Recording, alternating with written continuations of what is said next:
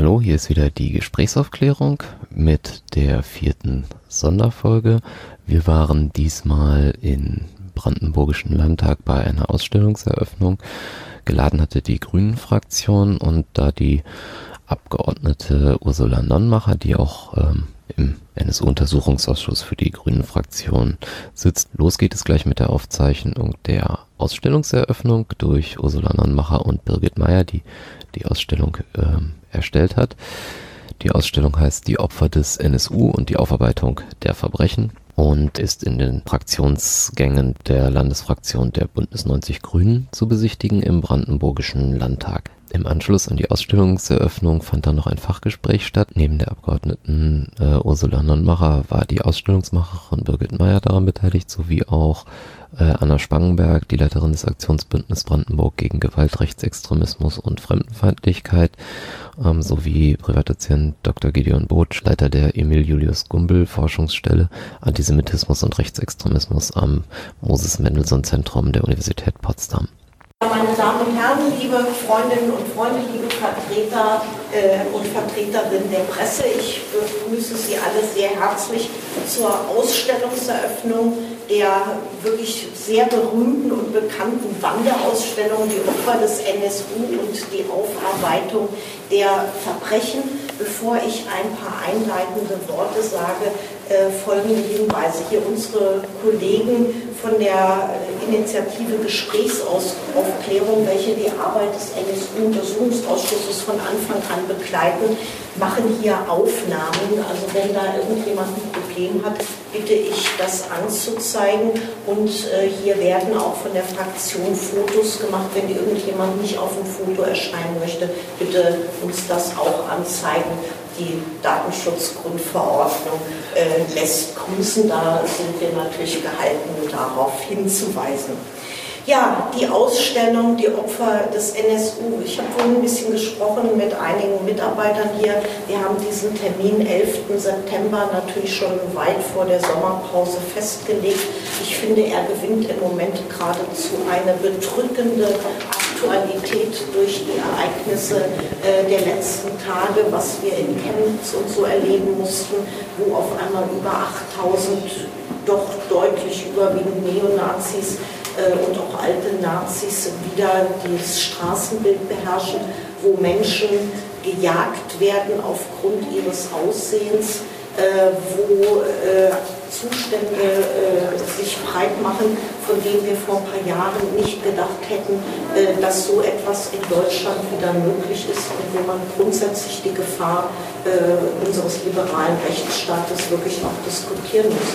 Auch die aktuellen Ereignisse um den äh, Verfassungsschutzpräsidenten Maaßen, der sozusagen die AfD politisch berät, ähm, ins Horn stößt, Lügenpresse, die Authentizität der Videos anzweifelt.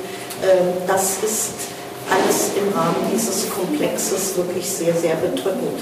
Wir haben außerdem heute den 11.09. am 9.09. des Jahres 2000 wurde Enver Simcek ein Blumenhändler aus Hessen in Nürnberg grausam ermordet, das erste Opfer dieser NSU-Mordserie. Und über ein gutes Jahrzehnt haben wir diese, diese Morde und auch zahlreiche Überfälle, Bombenanschläge, ich sage nur Köln, die Kruppstraße, äh, zu beklagen. Nach dem Aufliegen des NSU-Trios hat die Kanzlerin versprochen, den Angehörigen, wir werden schonungslos alles aufklären. Wir haben zahlreiche NSU-Untersuchungsausschüsse. Unserer hier in Brandenburg läuft noch und wird jetzt bald so in seine Zielgerade einlaufen. Auch da ergeben sich viele Fragen, die wir nachher im anschließenden Fachgespräch noch gemeinsam diskutieren wollen. Aber was ist geblieben, ist die gesellschaftliche Aufarbeitung, sind die großen Versäumnisse unserer Sicherheitsbehörden wirklich lückenlos aufgeklärt, wenn wir uns angucken, wo wir heute stehen und mit Verweis auf die Ereignisse, die ich eingangs geschildert habe. Das ist sehr bedrückend und gerade es hat so lange gedauert, bis der rassistische Hintergrund dieser Morde überhaupt erkannt worden ist bis klar wurde, das sind Rechtsterroristen, die mordern gezielt aus rassistischen Erwägungen. ähm, die Aufarbeitung der gesellschaftlichen Hintergründe, jetzt die Renaissance, Alltagsrassismus ist wieder anschlussfähig bis tief in die Gesellschaft rein, äh, das steht immer noch aus und über diese Herausforderung werden wir nachher auch reden müssen und das sind wir alle gefordert. Und deshalb ist diese Ausstellung im Moment so aktuell, wie sie gar nicht sein könnte.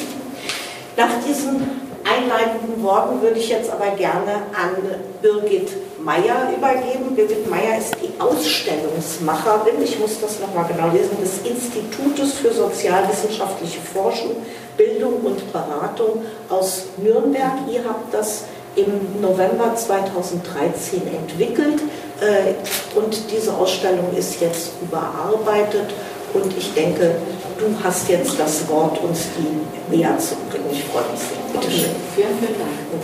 Ja, also es ist so, ähm, es wäre eigentlich gut, wenn Sie sich alle so ein bisschen hinstellen könnten, dass Sie da hier auf die Präsentation gucken und gleichzeitig mir zuhören können.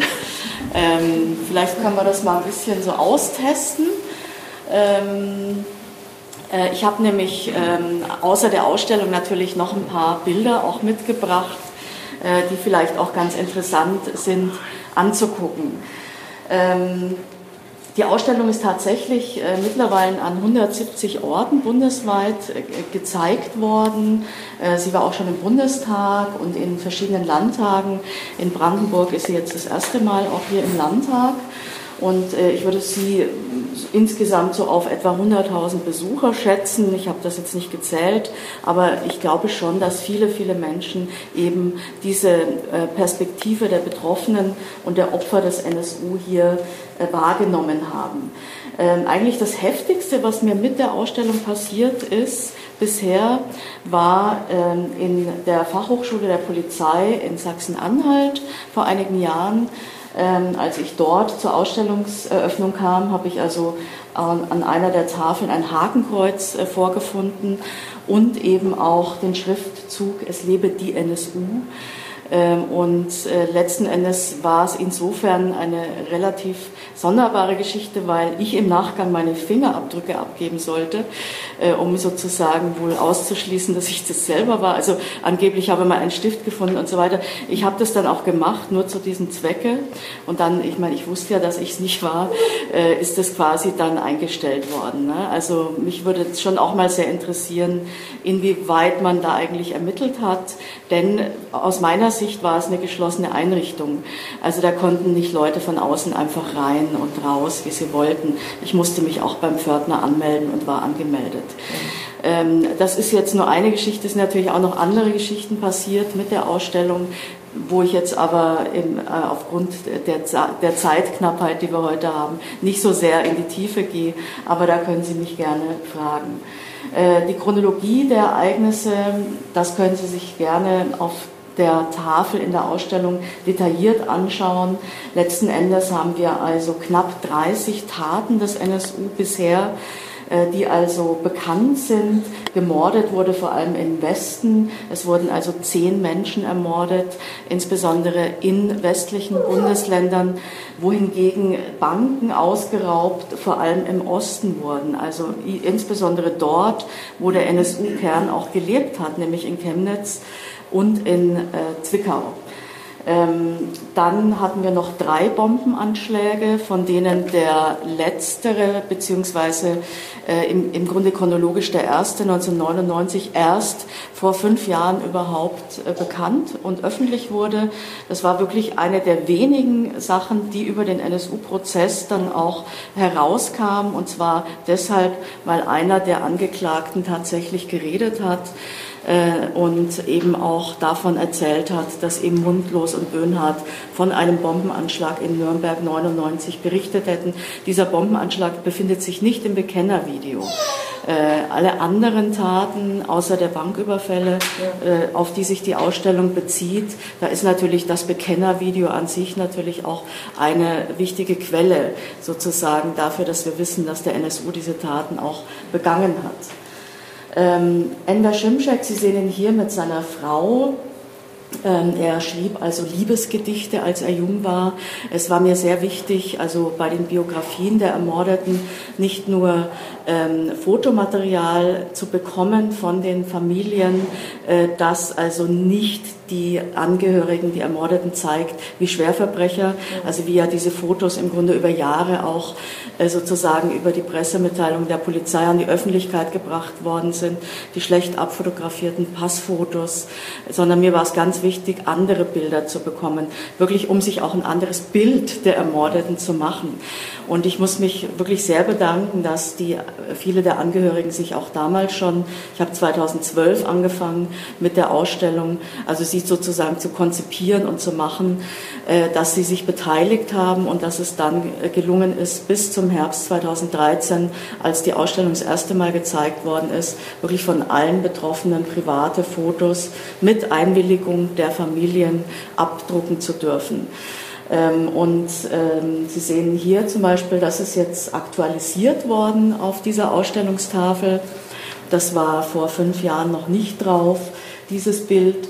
Da war nur der Blumenstand drauf, aber Sie sehen auch, dass sich die Dinge entwickeln. Das ist Herr Toy, äh, das ist der ehemalige Angestellte von Herrn Schimschek, der damals am 9. September des Jahres 2000, vor 18 Jahren, im Urlaub war. Und sein Chef hat ihn vertreten und Herr Toy geht natürlich bis heute davon aus, dass wenn er nicht im Urlaub gewesen wäre, er, er eigentlich tot wäre. Und ich finde es großartig, dass er sich von den Neonazis nicht hat vertreiben lassen, dass er bis heute an den Wochenenden diesen Blumenstand weiter betreibt. Und ähm, Sie sehen auch diesen ähm, Sonnenschirm, das ist tatsächlich der Original-Sonnenschirm noch von damals, den er also bis heute hier in Betrieb hat. Und er wollte ausdrücklich auch in die Ausstellung rein und äh, hat auch die äh, Erlaubnis dafür erteilt. Und Herr Treu äh, ruft mich immer an, wenn beispielsweise mal wieder Hakenkreuzschmierereien vor Ort äh, es gibt. Es gibt äh, zwei kleine Gedenkorte dort am ehemaligen Tatort oder wenn sonstige Dinge äh, sozusagen eben sonderbar vorkommen und äh, wir entwickeln dann ein Konzept, wie wir damit umgehen, Öffentlichkeit und so weiter. Ähm, am 9. September des Jahres 2000 gab es in Nürnberg auch eine MPD-Veranstaltung, nämlich das war genau der Tag, an dem ähm, auf Enver Schimschek geschossen wurde.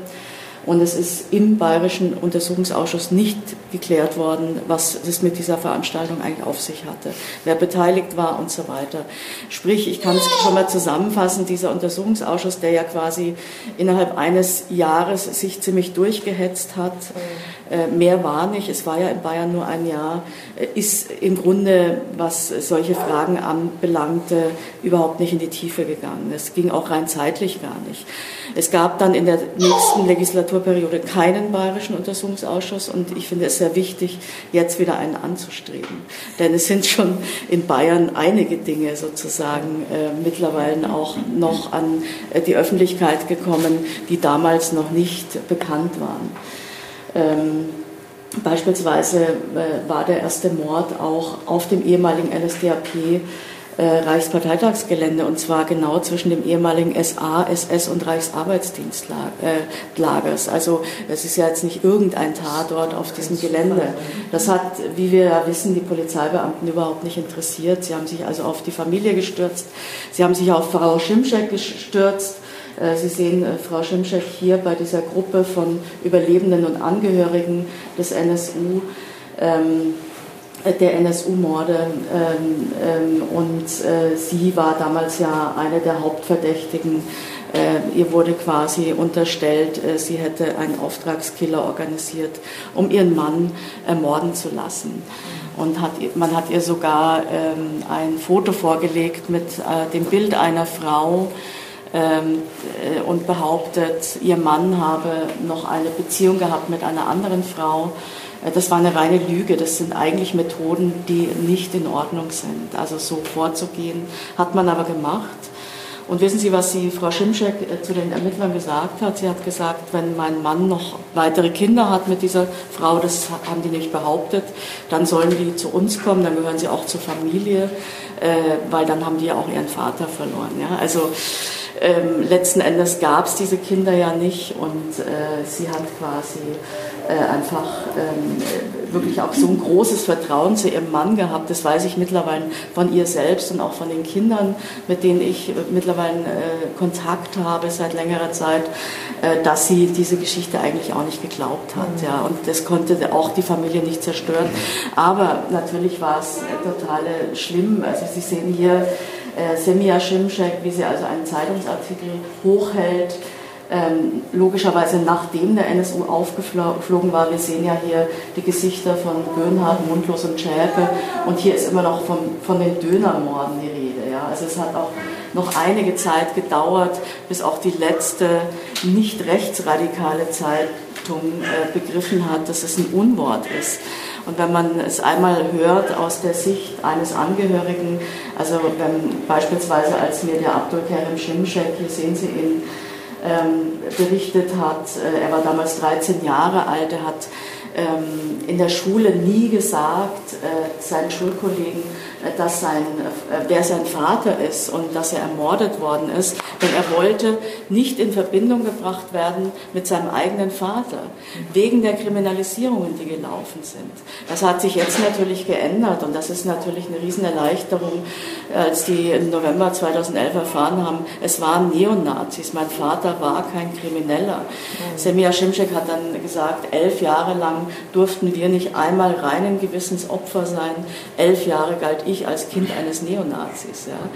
Und äh, wenn man dann es eben auch hört aus dem Mund von äh, Abdul Karim Shimshek, der ihm sagt, ihn hat wirklich der Schlag getroffen, als er in der Zeitung dann Dönermorde gelesen hat. Ja. Also mein Vater war jetzt auch noch ein Döner, ja, der ermordet worden ist. So hat er Soko, quasi Bosporus, Soko, Halbmond und so diese ganzen... Diese rassistischen äh, Stereotypen, Namen, die natürlich auch gegeben worden sind.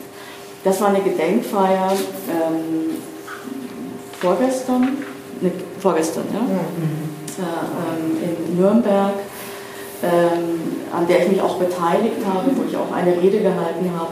Äh, Schimscheks kamen tatsächlich aus der Türkei nach Nürnberg und haben also mit den äh, Enkelkindern äh, sozusagen mit den Kindern von Semir Schimschek, die noch sehr klein sind, die noch nicht wissen, was mit ihrem Opa passiert ist, logischerweise an dieser Gedenkfeier teilgenommen. Wir waren dann hinterher noch essen und haben also quasi uns unterhalten. Und ich glaube, es ist sehr wichtig, dass auch äh, die, es waren 100 Menschen dort, und es ist auch für die Familie wirklich wichtig zu sehen, dass es den Leuten vor Ort nicht egal ist und dass hier einfach was organisiert wird.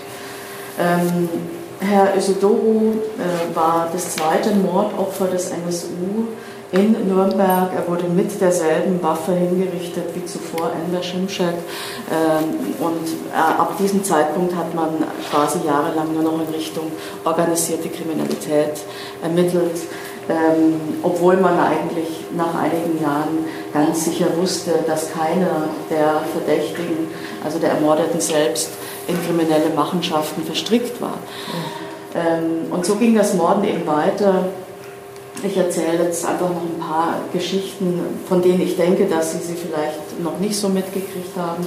Das war also der ehemalige Tatort in Nürnberg, wo also Herr Ösodoro ermordet worden ist in seiner Schneiderei. Er war ja äh, eigentlich hauptberuflich bei einer großen Nürnberger Rüstungsfirma beschäftigt, hatte gerade sein 25-jähriges Dienstjubiläum hinter sich und hat dann Frühschicht gehabt an dem Tag seines Todes und am Nachmittag ist er also hier erschossen worden. Und als der NSU aufgeflogen ist im November 2011, habe ich mir in Nürnberg gleich die, immer diese Tatorte angeguckt. Und ich habe dann also an diesem äh, Tatort äh, Siemensstraße, Ecke Bühler-Straße, an diesem ehemaligen NSU-Tatort diese Aufkleberreste gefunden und auch fotografiert. Und ähm, ich ähm, habe das natürlich sehr schnell als neonazistischen Aufkleber ausgemacht, Fränkische Aktionsfront, eine Gruppe, die 2004 vom bayerischen Innenminister verboten worden ist. Eine, eine Neonazi-Gruppe. Ähm, und der Anführer, hier sehen Sie das Original sozusagen, dieses äh, äh, ist ein antisemitisches Motiv gewesen, den Zionismus gemeinsam bekämpfen heißt es hier. Und ähm, ich habe das Bild jetzt hier mal reingetan, weil wir in Brandenburg sind und weil äh, Matthias Fischer, der ja diese fränkische Aktionsfront aufge äh, sozusagen damals angeführt hat, ähm, sich jetzt wieder hier bei uns 20 Jahre bei uns sehr, sehr aktiv war, äh, auch Verbindungen zu äh, NSU-Leuten hatte, nach, weil, äh, also sozusagen war in denselben Veranstaltungen mit denen.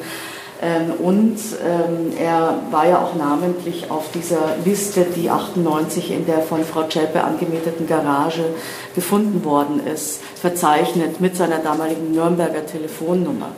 Und ich muss ehrlich sagen, ich dachte ehrlich, als der NSU dann aufgeflogen ist, jetzt gibt es sofort eine Razzia bei Fischers in Stadeln, in Fürth-Stadeln. Und es war halt echt ein, zwei Jahre nichts passiert. Ja. Und das hat mich wirklich sehr, ähm, weil ich meine, es war ja so offensichtlich, also dass man hier doch mal gucken muss. Und ähm, es, die, die hatten alle, alle Zeit der Welt, alles wegzuräumen, also was da irgendwie vielleicht noch gewesen sein könnte. Und äh, das ist natürlich schon etwas, was richtig auffällt, dass wenn es also um Ermittlungen gegen die Neonazi-Szene geht, äh, das geht sehr schleppend und äh, da ist man wirklich ähm, bei Ermittlungen in anderen Bereichen äh, des Extremismus viel schneller, ja, und zwar in sämtlichen anderen Bereichen als bei dem Rechtsextremismus. Äh, Frau Mayer, ja. war denn gerade Fischer, war das Gegenstand im Bayerischen Untersuchungsausschuss? Ja, auch nur kurz. Auch ja. Kurz. Also richtig aufgearbeitet wurde das auch nicht. Ja. Ja, jetzt auch eine Chemnitz dabei. Hm? Fischer war jetzt auch eine Chemnitz dabei.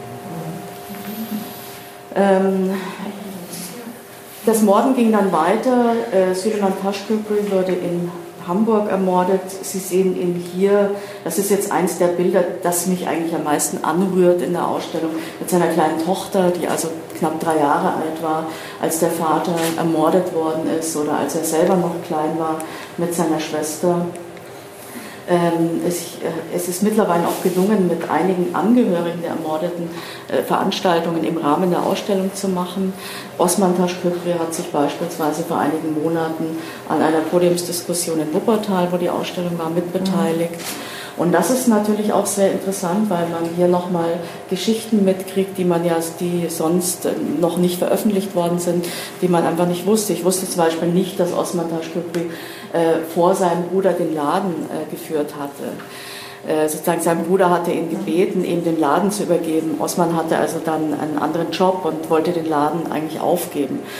Und ihm plagen also bis ihm plagten lange Schuldgefühle, weil er eben seinem Bruder, der dann ermordet worden ist, den Laden übergeben hat.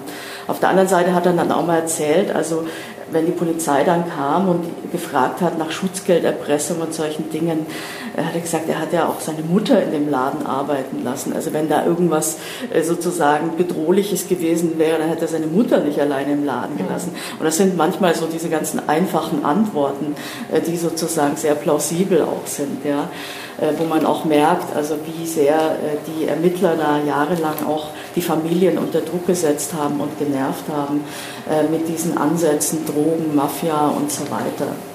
Habil Kilic in München auch er wurde ähm, im Laden seiner Frau im Grunde ermordet. Er hatte eigentlich einen anderen Job beim Großmarkt in München.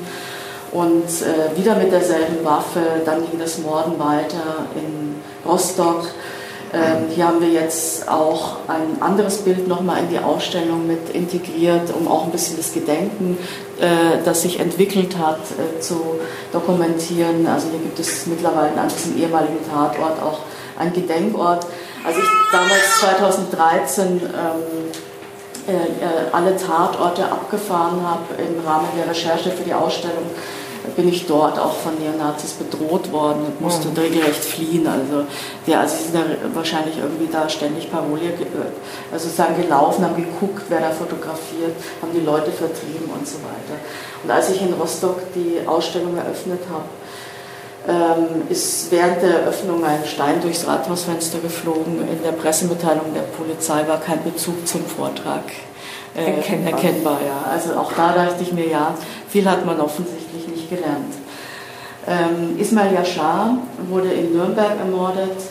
Ähm, sein Sohn lebt in Nürnberg, hat sich bisher eigentlich sehr zurückgehalten, wollte auch nie irgendwie bei Veranstaltungen mit dabei sein als jetzt dieses Skandalurteil äh, gefallen ist ähm, im Münchner NSU-Prozess, stand er auf einmal in meinem Büro und hat gesagt, er hält es nicht mehr aus, er muss jetzt was tun.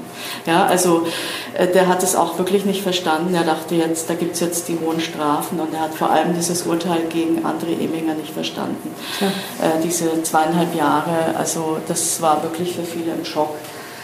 Ähm, er war auch ein Teenager, als sein Vater ermordet worden ist. Er besuchte die gegenüberliegende Schule.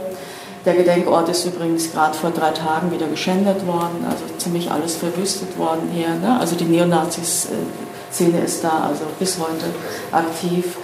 Ähm, und äh, der, wie gesagt, der Sohn ging eben hier in die Schule und ähm, hat berichtet, wie es für ihn war als Teenager. Also jeder kannte ja den Vater, weil er quasi den Pausenverkauf für die Schule hatte. Und wie es dann war, äh, sozusagen, als es hieß, ja, ja, dein Vater hat ja auch noch Drogen ver ver verkauft und nicht nur Döner. Äh, und das ist natürlich übel, diese Stigmatisierung äh, für die Familie, die auch tatsächlich Familien zerrissen hat. Rassismus und Vorurteile prägten die polizeilichen Ermittlungen das waren eigentlich damals, das war die Tafel, die mir am schwersten gefallen ist, wo ich immer wieder gesammelt habe und gedacht habe, kann ich das wirklich so schreiben? Waren diese polizeilichen Ermittlungen äh, mit ra rassistischen Vorurteilen äh, beladen?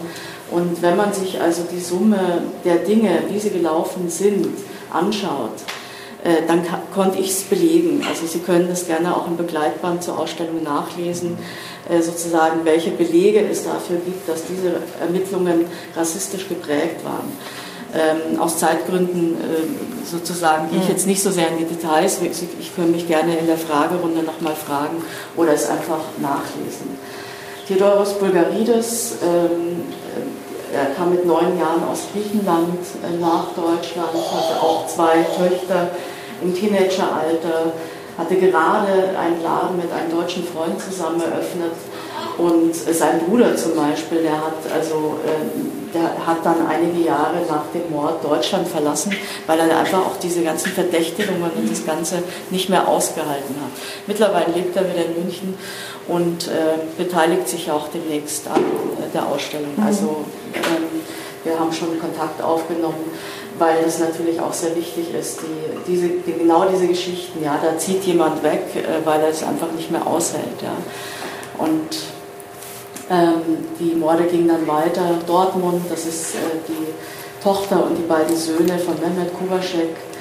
Ähm, sie hat also über ihren Vater gesagt, wenn sie mit ihrem Vater in der Stadt war, äh, hat sie das Gefühl gehabt, ganz Dortmund würde ihn kennen. Also sie hat sich total wohl auch natürlich mit dem Vater geführt. Die hatten so eine kleine Imbissbude, so eine Trinkhalle sozusagen als Familienbetrieb hier betrieben. Und Elif und Gamse Kubaschek, also die Witwe und die Tochter, haben tatsächlich auch, wie einige andere auch, ihr Plädoyer selbst gehalten vor dem Oberlandesgericht in München. Und das war sehr bewegend. Also als äh, bei Gamse Kubaschek habe hab ich es auch mitgekriegt. Und ähm, Gamse Kubaschek hat beispielsweise zu Frau Czeppe gesagt, wenn sie auspacken würde, also auch nach dem Urteil auspacken würde, würde sie sich persönlich dafür einsetzen, dass sie eine Hafterleichterung bekommt. Ja? Äh, was heißt das? Sie wollen, die Familien wollen natürlich wissen, die wollen ja nicht nur, die, dass die Verbrecher verurteilt werden, die wollen auch wissen, ja, kanntet ihr meinen Vater? Warum habt ihr nur ihn, warum habt ihr ihn ausgewählt? Hat der irgendeinmal was getan? Äh, wie, wer hat euch geholfen, den Tatort auszuspionieren? Wir hatten ja eine Videokamera da. Woher wusstet ihr, dass mhm. diese Videokamera nicht funktioniert? Also es werdet ihr ja nicht von Thüringen oder von Sachsen aus äh, ausgekundschaftet haben. Das wollen sie wissen und die erfahren es bis heute nicht. Und was mich total geschockt hat, also in Bayern haben ja die Ermittler dann ab 2006 wenigstens ganz oberflächlich auch ein bisschen in Richtung Neonazis ermittelt, ja. Aber in Dortmund überhaupt nicht.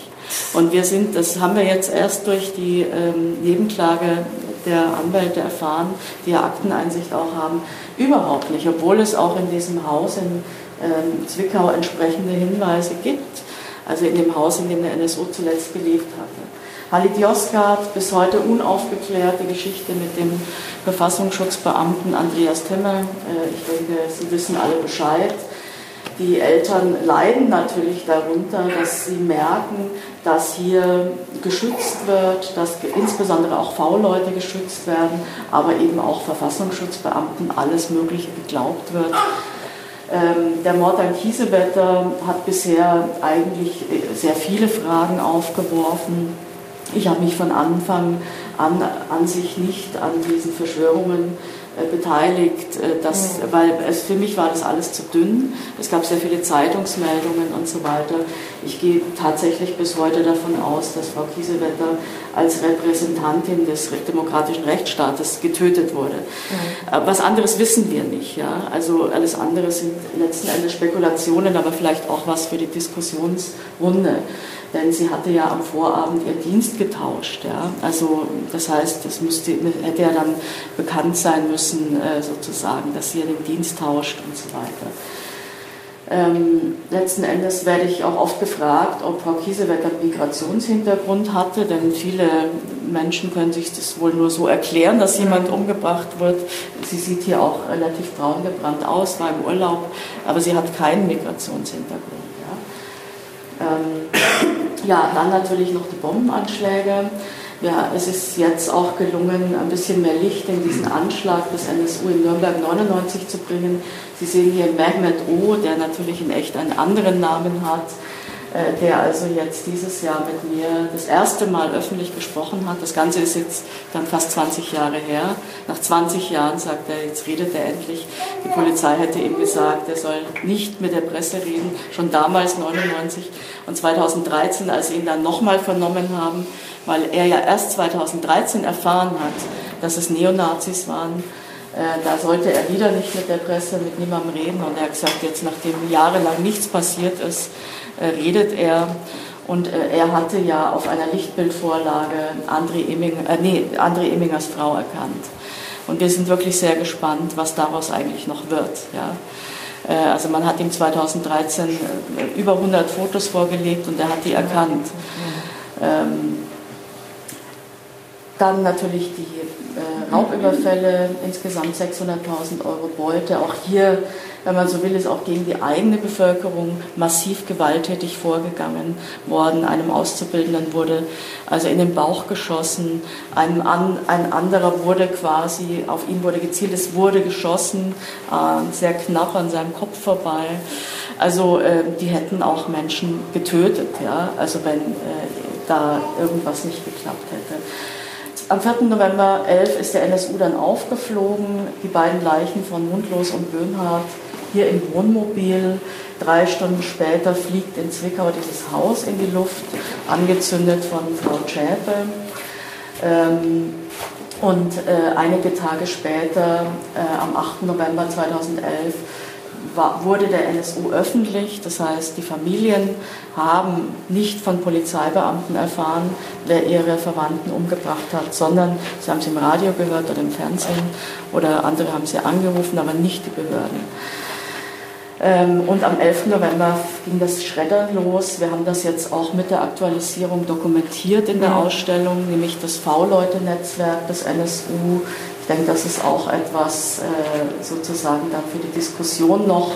Wir spielen ja auch eine äh, Brandenburg auch ein bisschen eine Rolle und sozusagen diese ähm, äh, Operation Rennsteig hier unten links im Kasten, wo also einfach V-Leute des Thüringer Heimatschutzes geschreddert worden sind und wir ja auch mittlerweile wissen, dass es absichtlich geschehen ist. Also es war nicht mit irgendwelchen Fristen zu erklären. Ähm, für mich war immer klar, der NSU ist ein Netzwerk, haben wir auch immer schon in der Ausstellung so drin gehabt ähm, und kein Trio, ähm, wie es also quasi staatlicherseits Generalbundesanwaltschaft gerne hätte. Also ein Trio äh, sozusagen, das also hier Bescheid wusste und alle anderen haben also fast 14 Jahre zugeliefert, haben sechs verschiedene eigene Wohnungen organisiert, haben diese ganzen Waffen hier organisiert und wussten nicht, wofür sie das machen. Sehr unglaubwürdig. Ähm, äh, es gibt eine, äh, eine Neonazi-Zeitschrift aus dem Jahr 2002, wo schon dem NSU gedankt wird. Mittlerweile wissen wir von den DVDs, von denen der Verfassungsschutz schon 2005 Kenntnis hatte, äh, NSU, NSDAP und so weiter. Aber die Hinweise auf Neonazis wurden konsequent ignoriert und ausgeblendet. Ähm, ja, elf Jahre äh, wussten wir, durften wir nicht einmal rein Gewissensopfer sein, hat äh, Semir Schimschek gesagt, ähm, als der NSU aufgeflogen ist. Äh, Sie sehen hier ein Bild ähm, aus dem Jahr 2016, als einige Angehörige der Ermordeten nach Nürnberg gekommen sind äh, und sich die Aufarbeitung in Nürnberg angeschaut haben. Es gibt einen auch aktualisierten Begleitband zur Ausstellung, wo mhm. Sie auch dieses Schaubild über die V-Leute jetzt drin haben, wo auch die Sichtweise von Betroffenen auf den NSU-Prozess äh, äh, sozusagen verschriftlicht ist. Und ich habe also, wenn wir dann später die Diskussionsrunde machen, auf einem kleinen Tischchen einige Exemplare mitgebracht. Die können Sie sich gerne dann äh, mit nach Hause nehmen. Zum Schluss habe ich äh, mal ein aktuelles Bild aus Nürnberg mitgebracht. Das ist die Zeppelin-Tribüne auf dem ehemaligen Reichsparteitagsgelände in Nürnberg, also ein Nazi-Bau.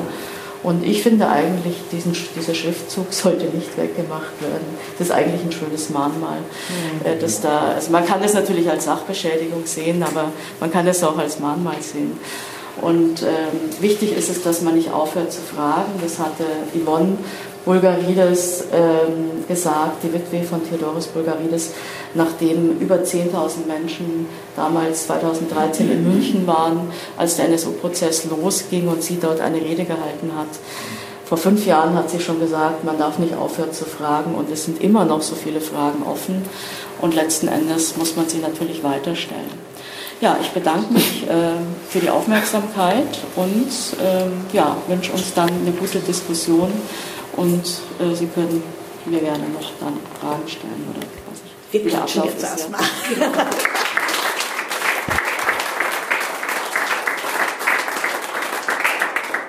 Ja, also ganz, ganz herzlichen Dank an Birgit Meyer, Birgit, dir und deinem Institut. Ich denke, man darf nicht aufhören zu fragen. Äh, das wollt ihr mit dieser Ausstellung bezwecken. Und ich muss vielleicht noch sagen, dass ich mich unwahrscheinlich gefreut habe, dass in meiner Heimatstadt Falkensee jetzt am 21. September die Ausstellung auch gezeigt wird im Rahmen eines Demokratieprojektes bei uns im kreativen Zentrum. Das finde ich ganz großartig. Was ich auch ganz großartig finde, Heute Mittag hat eine Gruppe Ehrenamtler Humanitas aus Brandenburg an der Havel angerufen und haben sich gleich für morgen angemeldet hier zu einer Ausstellungsführung. Und vielleicht sollte man auch eins sagen, wir schimpfen ja immer viel auf unsere Sicherheitsbehörden zu Recht, aber auch an der Fachhochschule der Polizei ist die Ausstellung hier in Oranienburg gezeigt worden, also die noch nicht überarbeitete, verbunden mit einem Gespräch mit Angehörigen der Opfer. Und äh, das war, glaube ich, auch ein richtiger Schritt. Das war eine sehr. Barbarion, glaube ich, war das. Ja, Barbarion war auch da und das war auch eine gute Geschichte. Also wir wollen den Fragen gleich weiter nachgehen. Erstmal lade ich alle ein, sich ein Schlückchen zu trinken zu besorgen. Birgit steht ja da noch auf dem Podium für Fragen zur Verfügung und ich freue mich drauf, wenn wir dann äh, uns also gegen 19 Uhr in unseren Fraktionsraum begeben und dann weiter diskutieren und die Fragen stellen, die uns bohren beschäftigen. Ja, also auch hier nochmal ganz herzlich willkommen. Äh, wir sind ja praktisch fast das identische Publikum. Äh, Birgit Meyer habt ihr ja jetzt eben bei der Ausstellungseröffnung schon kennengelernt als die Ausstellungsmacherin vom Institut für sozialwissenschaftliche Forschung, Bildung und Beratung äh, in Nürnberg. Ähm, die hier freundlicherweise angereist ist und Brandenburg dann in zwei Wochen wieder besuchen wird. Und die beiden anderen Gäste hier bei uns auf dem Podium sind Anna Spangenberg. Ich denke, die meisten dürften sie nun auch äh, ausgiebig kennen. Leiterin des Aktionsbündnisses Brandenburg gegen Gewalt, Rechtsextremismus und Fremdenfeindlichkeit. Herausgeberin des Buches Die Generation Hoyerswerda. Auch das ist sicher vielen hier geläufig geläufig eigentlich praktisch das Buch, was mit den Anschub zu unserem NSU-Untersuchungsausschuss gegeben hat und äh, wo wir immer wieder äh, viele Bezüge auch irgendwie finden. Und was auch interessant ist, Anna hat jetzt vor kurzem am 3. September in Chemnitz dieses große Konzert Wir sind mehr moderiert und ich denke, da werden wir im Laufe des Gesprächs auch noch dazu kommen, die Bezüge zu heute und wo stehen wir hier, da sind wir auch ganz gespannt. Und dann Herrn Privatdozent Dr. Gideon Botsch, auch hier denke ich allen äh, sehr gut bekannt, Leiter der Emil Julius Gumbel Forschungsstelle Antisemitismus und Rechtsextremismus am Moses Mendelssohn Institut der Uni Potsdam. Auch er ist Autor hier in diesem Buch Die Generation Hoyerswerda, beschäftigt sich viel mit diesen Fragestellungen, hat kürzlich eine Analyse der Reden des Heimatvereins Zukunft Heimat, ich sage das mal in Anführungsstrichen, vorgenommen, äh, Kriterien des Rechtsextremismus. Ich denke, da werden wir auch noch drauf zu sprechen kommen. Und außerdem haben wir hier in unserer Runde so viele Experten und Expertinnen, dass ich denke, wir können auch wirklich von Anfang an relativ offen ins Gespräch übergehen. Also wir müssen jetzt hier nicht so ein Schaulaufen praktizieren. Ähm, ich dachte, wir fangen einfach mal an. Ausgangspunkt der NSU-Prozess. 11. Juli 2018. Birgit hat schon ein bisschen was gesagt äh, über die große Enttäuschung bei äh, den Angehörigen. Ähm, wie bewertet ihr denn jetzt das Urteil ähm, des Oberlandesgerichtes? Äh, ist das äh, ein Schlusspunkt? Ist da, äh, was hat dieser Prozess, der über Jahre lief, für eine Signalwirkung in die Gesellschaft? Herr Botsch, wollen Sie oder loslegen?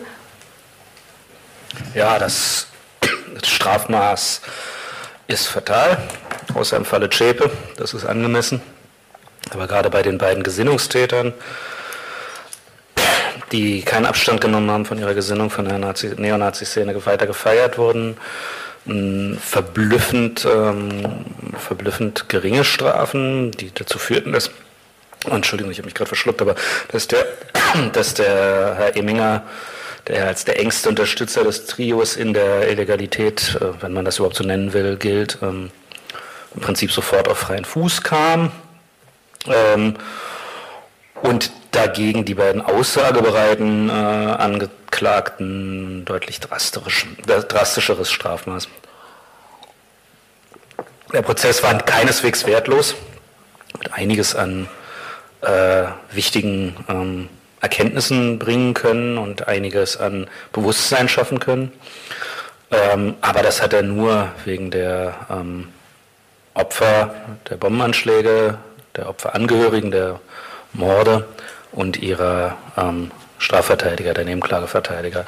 Das Bild der äh, Generalbundesanwaltschaft war erschütternd und äh, letztendlich hat auch der Senat hier, der konnte natürlich nur in der im Rahmen sozusagen der, also da waren natürlich Spielräume begrenzt im Rahmen dessen, was äh, die Generalbundesanwaltschaft hier zur Anzeige gebracht hat, mit dem Konstrukt eines abgeschlossenen Komplexes in der Konsequenz heißt das, unabhängig von den Aspekten, die Frau Mayer schon sehr richtig angedeutet hat, was das Signal an die äh, Opfer und ihre Angehörigen ist, äh, das Signal an die Neonazi-Szene war, ähm, dass man ein solches Netzwerk, und wir müssen davon ausgehen, dass wir hier von einem, von einem breiteren Netzwerk sprechen, dass man ein solches Netzwerk straffrei äh, unterhalten kann ähm, das Signal, äh, ähm, an, das war sozusagen das Signal an die Neonazis selber und ähm, so ein Prozess soll ja in der Regel äh, doch dazu dienen, dass sowas wie Rechtsfrieden hergestellt wird und das muss man einfach sehen, das ist nicht der Fall. Das ist einfach nicht gelungen. Wir haben, äh, wir können dieses Kapitel nicht ähm, juristisch abschließen. Dazu sind zu viele Fragen offen. Die Nebenklage, einige der Nebenklageanwälte haben ja schon angekündigt, dass sie einen Staatshaftungs äh, ähm, äh, anstrengen wollen. Äh, wir müssen vor allem davon ausgehen, dass nicht geklärt ist, wer wie ähm, diese Morde begangen, unterstützt oder möglich gemacht hat. Damit will ich überhaupt nicht mich irgendwelchen Verschwörungsideen ähm, anschließen. Äh, ich sage nur, da sind so viele Fragen offen geblieben, die, ähm, die nicht im Ansatz äh, ermittelt wurden, was äh, die Frage, die keineswegs hypothetische Frage einer Mitbeteiligung oder von Unterstützungshandeln eines breiteren Netzwerkes angeht, ähm, dass wir da einfach nicht sagen können, das Kapitel ist juristisch abgeschlossen und kann jetzt den Historikerinnen und Historikern Historikern übergeben werden. Ähm, trotzdem darf man die Wirkung natürlich äh, nicht, nicht minimieren. Zur Aufklärung beigetragen haben sehr viel mehr viele zivilgesellschaftliche Initiativen, äh, nicht zuletzt solche wie die von Ihnen, Frau Mayer. Ähm, und äh, natürlich die, die Begleitung der, ähm, ähm des Prozesses wie auch der Untersuchungsausschüsse und ähm, einige der parlamentarischen Untersuchungsausschüsse. Das unterstreicht nochmal, was es dann eben doch bedeutet, ein funktionsfähiges Parlament zu haben. Ich möchte das nochmal in aller Deutlichkeit sagen, vielleicht auch gerade, wo ich hier zu Gast bei den Grünen bin. Wir hatten ja hier vor einigen, vor zwei Jahren oder so, hatten wir ja mal eine Diskussion über, über ähm, äh, Stärkung plebiszitärer Elemente in der Demokratie. Äh, da kann man ja drüber diskutieren, aber wenn das dazu führt, dass, äh, dass sozusagen das passiert, was ja auch letztendlich die AfD einfordert, nämlich eine eine so starke plebiszitäre, ähm, äh, so stark plebiszitäre Elemente, dass parlamentarische Demokratie nicht mehr funktioniert, ähm, äh, dann wäre das äh, meines Erachtens grundverkehrt und das hängt eben auch damit zusammen, dass in diesem Konflikt doch, in diesem äh, Komplex doch wenn irgendwo äh, ähm, Institutionen, staatliche Institutionen vorhanden waren, die, äh, die Licht ins Dunkel gebracht haben, die an Aufklärung beigetragen haben, dann waren es die Parlamente, dann waren es die Parlamentarierinnen und Parlamentarier in den parlamentarischen Untersuchungsausschüssen mit ihren hochverdienstvollen, fleißigen Mitarbeiterinnen und Mitarbeitern, die auch mal erwähnt werden sollen. Ähm, die hier, die hier zur Aufklärung beigetragen haben. Äh, ich finde, das kann man nicht oft genug sagen. Ähm, Zivilgesellschaft, Initiativen wie NSU Watch, die wir in allen Ländern selbst unter schwierigen Bedingungen äh, sich zusammengefunden haben. Auch in Brandenburg war das nach meinem Kenntnisstand nicht so ganz leicht, hier die Prozesstage zu begleiten. Wir haben in Brandenburg noch eine zweite, ähm, äh, eine zweite Initiative, die sich um die Dokumentation und Aufklärung bemüht hat, heute ja auch hier anwesend ist.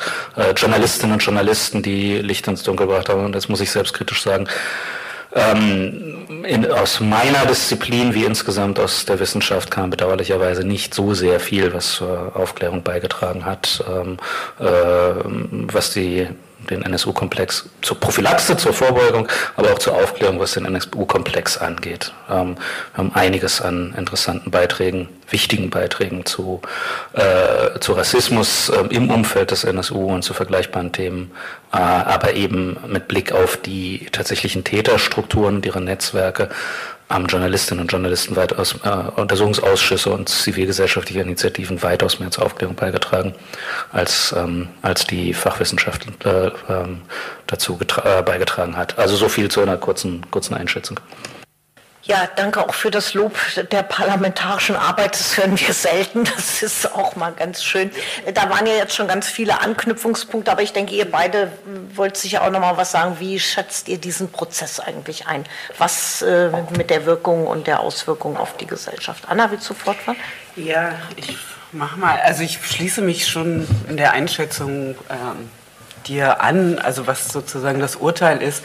Aber es fängt ja sozusagen auch an, wie die Anklageschrift schon formuliert war, diese Zuspitzung, was ähm, ja vorhin auch schon gesagt worden ist, auf das Trio. Sozusagen der, das große Paket der Nebenklagevertreterinnen, die das ja nochmal aufgeschnürt haben, dank vieler anderer Initiativen. Das würde ich jetzt gar nicht alles wiederholen wollen. Ich würde eher den Sprung jetzt sozusagen, was heißt der Prozess neben der Signalwirkung für die Neonazi-Szene, aber eben auch gesellschaftlich für uns und gesellschaftlich für uns in dem Fall, was wir als Aktionsbündnis damit sozusagen tun und machen. Und äh, einige der Nebenklagevertreterinnen haben ja ein Buch herausgegeben und was nicht nur einen Titel hat, sondern eigentlich auch ähm, ähm, richtungsweisend sein sollte. Das war ja auch im Prinzip mit dem letzten Satz äh, von deiner Präsentation. Ähm, kein Schlussstrich, wo ja einige der Nebenklageplädoyers veröffentlicht worden sind, die wirklich, ich sage mal, Meisterwerke geworden sind, äh, dahingehend, was dieser Mammutprozess äh, mit sich gebracht hat, zum einen im Prozess, wie aber auch ähm, sozusagen drumherum, sei es durch die Ausschüsse, aber eben auch durch das ähm, Agieren der Angehörigen ähm, der Opfer. Mit diesem Buch, ähm, wir sind ja viele Mitglieder, 79 Mitglieder hat das Aktionsbündnis, ähm, haben wir eine Lesereise angeboten, wie wir das auch schon in den Jahren vorher gemacht haben, zu bestimmten Themen, also auch zum Thema NSU. Und erst jetzt am Wochenende war Antonia von der Behrens eine der Nebenklagevertreterinnen in Schöneiche und hat dort vor Ort, ähm, es ist nur nicht so ein Lesebuch in dem Sinn, sondern es ist ja ein Diskussionsbuch, äh, diskutiert. Was heißt, wir wollen, dass das Thema bleibt, dass darüber gesprochen wird und was es eben heißt, so ein Urteil, mit welcher Signalwirkung äh, wir umgehen müssen. Zum anderen ähm, muss man aber auch feststellen, und das ist eben auch in der Diskussion drin von dem Urteil des äh, Münchner NSU-Prozesses, dass da schon ja auch ähm, Ergebnisse der Ausschüsse eingeflossen sind. Man kann jetzt aber nicht sagen, dass aus dem Brandenburger Ausschuss ähm, Ergebnisse ähm, im Münchner NSU-Prozess verhandelt werden konnten oder irgendwie nutzbar gewesen sind. Gewesen sind. Mhm. das muss man sagen, ähm, das muss man feststellen und das ist auch sehr bedauerlich. Mhm. Birgit, deine Einschätzung? Mhm. Also äh, ich versuche es mal ein bisschen nochmal aus der Sichtweise der Opferangehörigen zu berichten. Ähm, am 11. Juli, ähm, als also in München nachdem ja die Urteile gesprochen worden waren und der Prozess zunächst zu Ende war, äh, gab es ja eine Demonstration mit mehreren tausend Menschen und es war auch geplant, dass viele Angehörige der Ermordeten an der Demonstration teilnehmen. Äh, Osman Taschköpri hat zum Beispiel gesagt, er hat überhaupt keine Lust mehr, er fährt jetzt nach Hause. Er ist so fertig jetzt wegen dem Urteil, er geht da gar nicht mehr mit auf die Demo. Mhm. Gamse und Elif Kubaschik, ich habe sie selber gesehen, wie sie geweint haben. Ja. Also sie waren so fertig und entsetzt, weil das haben die, die haben es nicht erwartet. Ähm, und ähm, den Abdul Kerim Shimshek, der hat mir erst mal eine Dreiviertelstunde, als die Demo dann losging, mir erzählt, äh, ja, wie, wie un unglaublich er das jetzt eigentlich findet. Ja? Also die Familie Schimschek zum Beispiel arbeitet ja immer noch daran, den Staat zu verklagen. Ne? Also das äh, machen die also mit äh, kritischen Anwälten ähm, und da sozusagen ein bisschen weiterzumachen. Und Abdul Kerim hat mir schon vor einem halben Jahr gesagt, er erwartet sich nicht, dass da irgendwas wirklich passiert. Ja? Ähm, aber er, er möchte zumindest alles versucht haben, was rechtlich möglich ist. Ja. Ähm, wie das sich jetzt entwickelt nach dem Urteil, muss man natürlich auch mal gucken äh, sozusagen.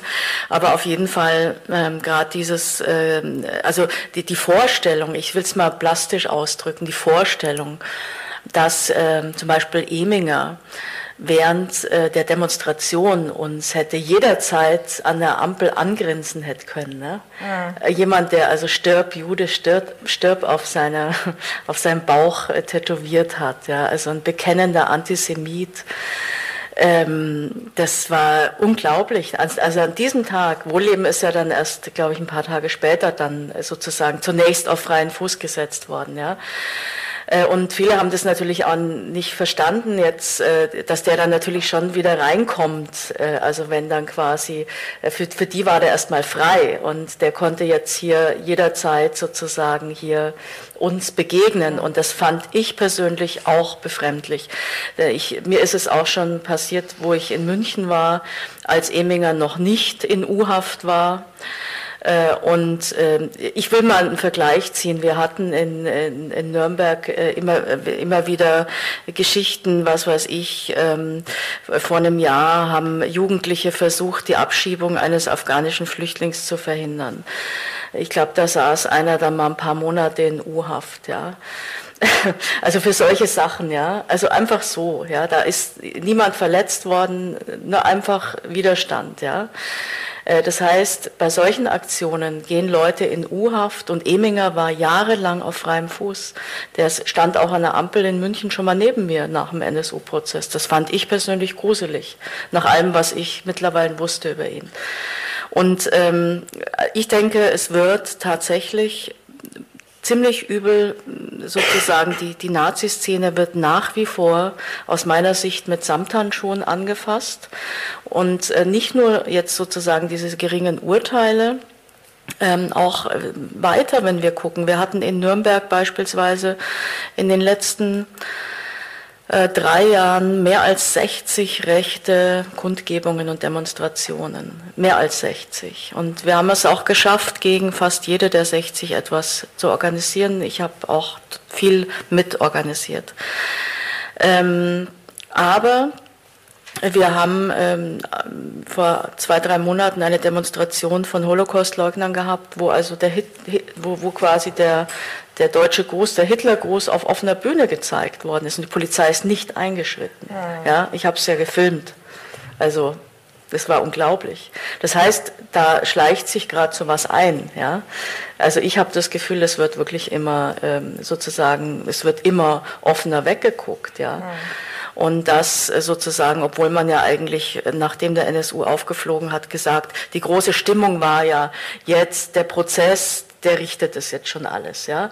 Jetzt hört mal auf zu meckern, jetzt kommt der Prozess und der richtet ja schon alles. Und damit hat man auch tatsächlich auch einige Familien äh, versucht zu appeasen und man hat sie auch appeased. Ja? Also beschwichtigt. Ja? Und dann, äh, jetzt sieht man ja, der Prozess hat ja jetzt da natürlich viel Arbeit, hervorragenden Bücher. Auch Daimar Güler hat äh, sozusagen ein, ein Buch geschrieben, äh, der Staat hat versagt, jetzt sind wir dran, dann äh, von der Behrens kein Schlusswort und so weiter. Also empirisch ist ganz klar, empirisch ist belegt, dass der NSU ein Netzwerk war. Aber staatlicherseits will man das einfach so nicht haben. Und es erinnert natürlich an Oktoberfestattentat, da hatten wir dasselbe. Damals 1980 war es ein liebeskranker Einzeltäter und jetzt nach über 30 Jahren werden auf einmal die Ermittlungen wieder aufgenommen, obwohl ja quasi viele Asservate schon geschrottet sind. Und die Parallelen zum NSU sind genau da. Äh, es sind also viele Asservate geschrottet und es fällt auf, dass immer da, wo es also über diese Trio-Theorie hinausgeht, beispielsweise in Köln, ähm, in der Propsteigasse, wo ja derjenige, der diese Christstollendose in diesen Laden gebracht hat, eben nicht aussah wie Böhnhardt und auch nicht aussah wie Mundlos. Also es war jemand anders. Aber die Christstollendose, das Asservat, das Beweisstück ist geschrottet. Das gibt's nicht mehr. Ja? Das heißt, man tut alles dafür, an dieser Theorie festzuhalten und alles, was darüber hinausgeht in Richtung Netzwerk, da wird aus meiner Sicht nicht ermittelt. Und das ist eigentlich ein Skandal. Und da geht man also bei Linksradikalen ganz anders äh, äh, vor und auch bei Islamisten. Und das muss man auch mal klar sagen. Ja. Also ähm, äh, Leute G20, ich will jetzt nicht schönreden, aber die kriegen also höhere Strafen äh, als äh, Mensch, äh, Leute, die also mitgeholfen haben, Menschen umzubringen. Ja? Äh, und äh, da dieses Missverhältnis, das ist schon ziemlich skandalös aus meiner Sicht. Ja, jetzt der äh, NSU-Prozess in München war ja auch für uns bedeutsam. Der Auftritt von Brandenburg, sage ich mal, Aussageverweigerung, erst keine Aussagegenehmigung für Piatto, dann dieser Mummenschanz, diese Verkleidungsaktion, die Handakte, die aus der nicht zitiert werden durfte, dann der unglaublich peinliche Auftritt des V-Mann-Führers.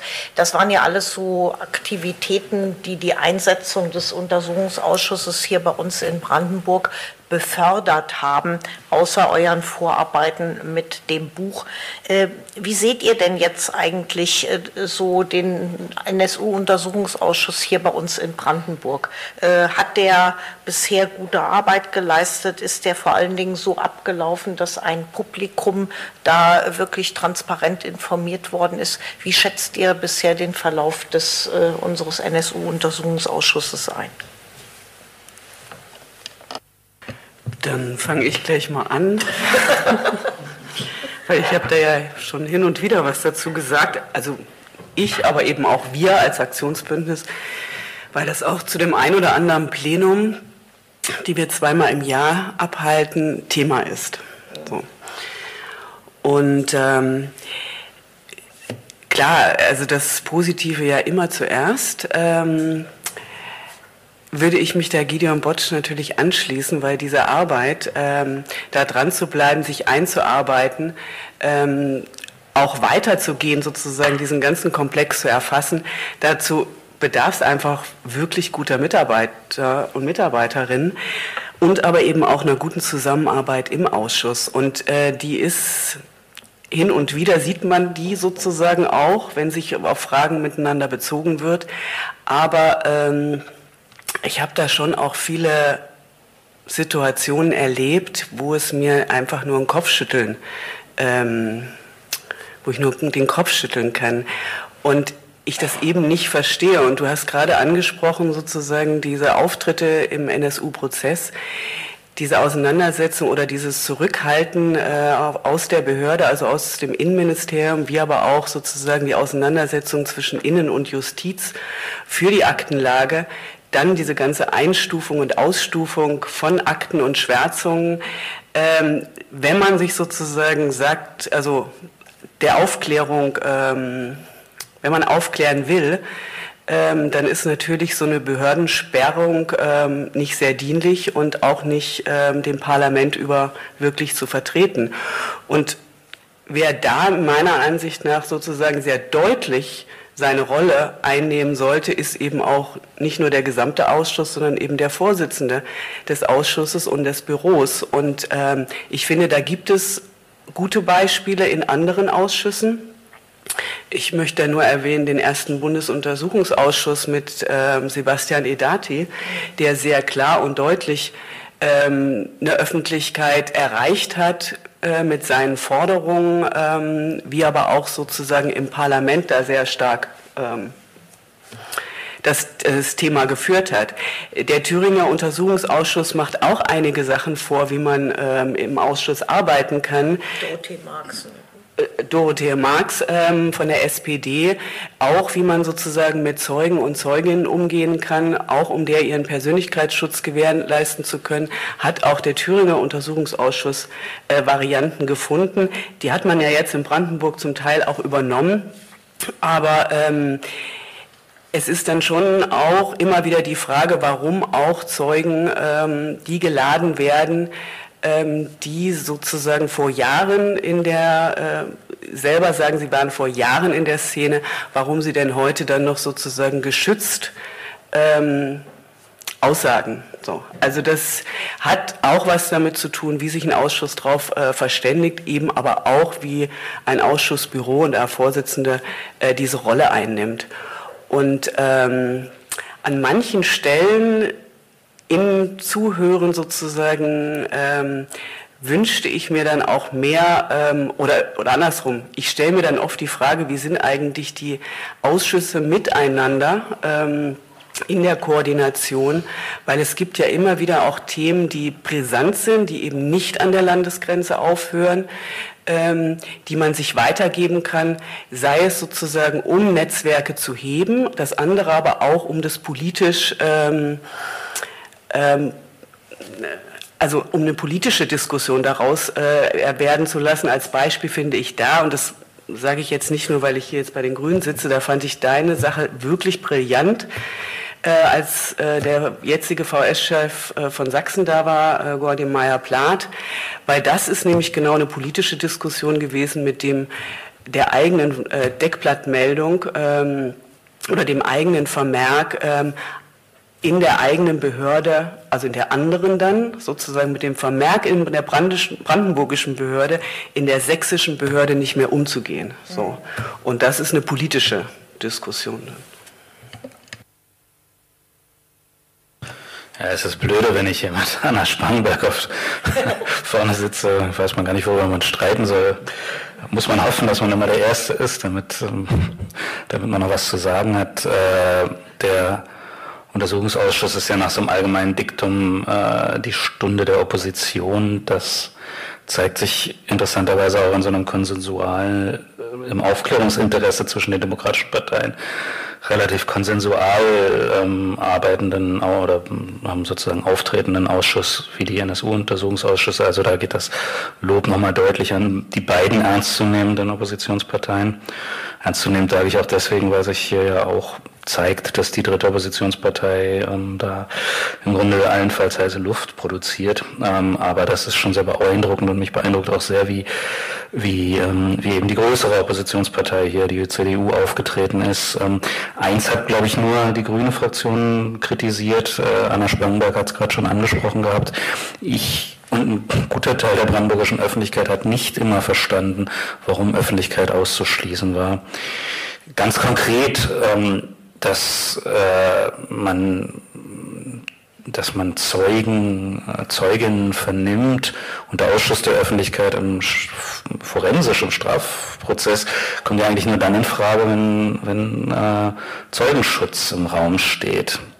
Mir ist hier zu oft das taktische Argument, die sagen dann vielleicht mehr angeführt worden, aber der Untersuchungsausschuss lebt doch von Öffentlichkeit und wovon sonst. Ich habe diesen Ausschuss begleitet. Äh, ähm, einige Zeit mit einem Universitätsseminar. Das war ein, eines der spannendsten Seminare, die ich je gegeben habe. Ich war auch ganz beeindruckt, dass die Studierenden oft ähm, noch Monate später sich in die Ausschusssitzung gesetzt haben. Irgendwann haben die mir auch gesagt, naja, jetzt wird es langsam langweilig, ja, das was spannend ist, ist im, ist im Keller. Äh, ich fand, habe dieses Argument überhaupt nicht überzeugend gefunden, ja. Also Zeugenschutz, äh, Schutz für die Interessen der Exekutive, die muss man sehen. Ich finde, das wird in der Debatte zu selten betont, dass man eben auch sehen muss, äh, dass Gewaltenteilung eben auch heißt, ähm, dass das Parlament nicht immer überall in die Akten der Exekutive gucken kann. Äh, so weit, so gut, aber, aber diese, diese Geheimniskrämerei, die wäre nicht überall nötig gewesen. Wie gesagt, die, die trifft euch jetzt nicht, eure Fraktion, weil ähm, die Kritik kam ja aus der grünen Fraktion an diesem Punkt. Ähm, ansonsten muss ich sagen, ist natürlich äh, hätte ich natürlich mir sehr viel stärker gewünscht, dass das brandenburgische Innenministerium, dass die äh, Innenbehörde ähm, das, was wir so stolz den Brandenburger Weg nennen, also ein Weg, der auch durch Mut gekennzeichnet ist, durch Mut zum, zum, ähm, äh, zur Transparenz in Fragen des Rechts, der Rechtsextremismus, Bekämpfung oder Abwehr, äh, dass man den auch hier gegangen wäre. Ähm, und dass man auch hier stärker gesagt hätte, ja, wir gehen jetzt über das raus, was möglicherweise in Bund und anderen Ländern die, äh, die Innenbehörden ähm, ungern oder gar nicht rausgelassen haben. Mich interessiert bis heute, was ich eingangs bei meiner, bei meinem eigenen, meiner eigenen Stellungnahme als Sachverständige hier gesagt habe, äh, wenn es so ist wie im Fall Piatto, dass wir Rechtsextremisten haben, die als, als V-Leute ähm, in großem Umfang rechtsextreme, auch gewalttätige, hochaggressive Strukturen nicht beobachten und deswegen vielleicht in Kauf nehmen, dass sie mal äh, Regeln, nicht regelkonform sich verhalten oder so. Ja? Ähm, das kann man ja irgendwo noch nachvollziehen, dass man da sagt, irgendwie, wenn wir Informationen haben wollen, dann muss der auch an der Kartei oder an der Kassenverwaltung sitzen.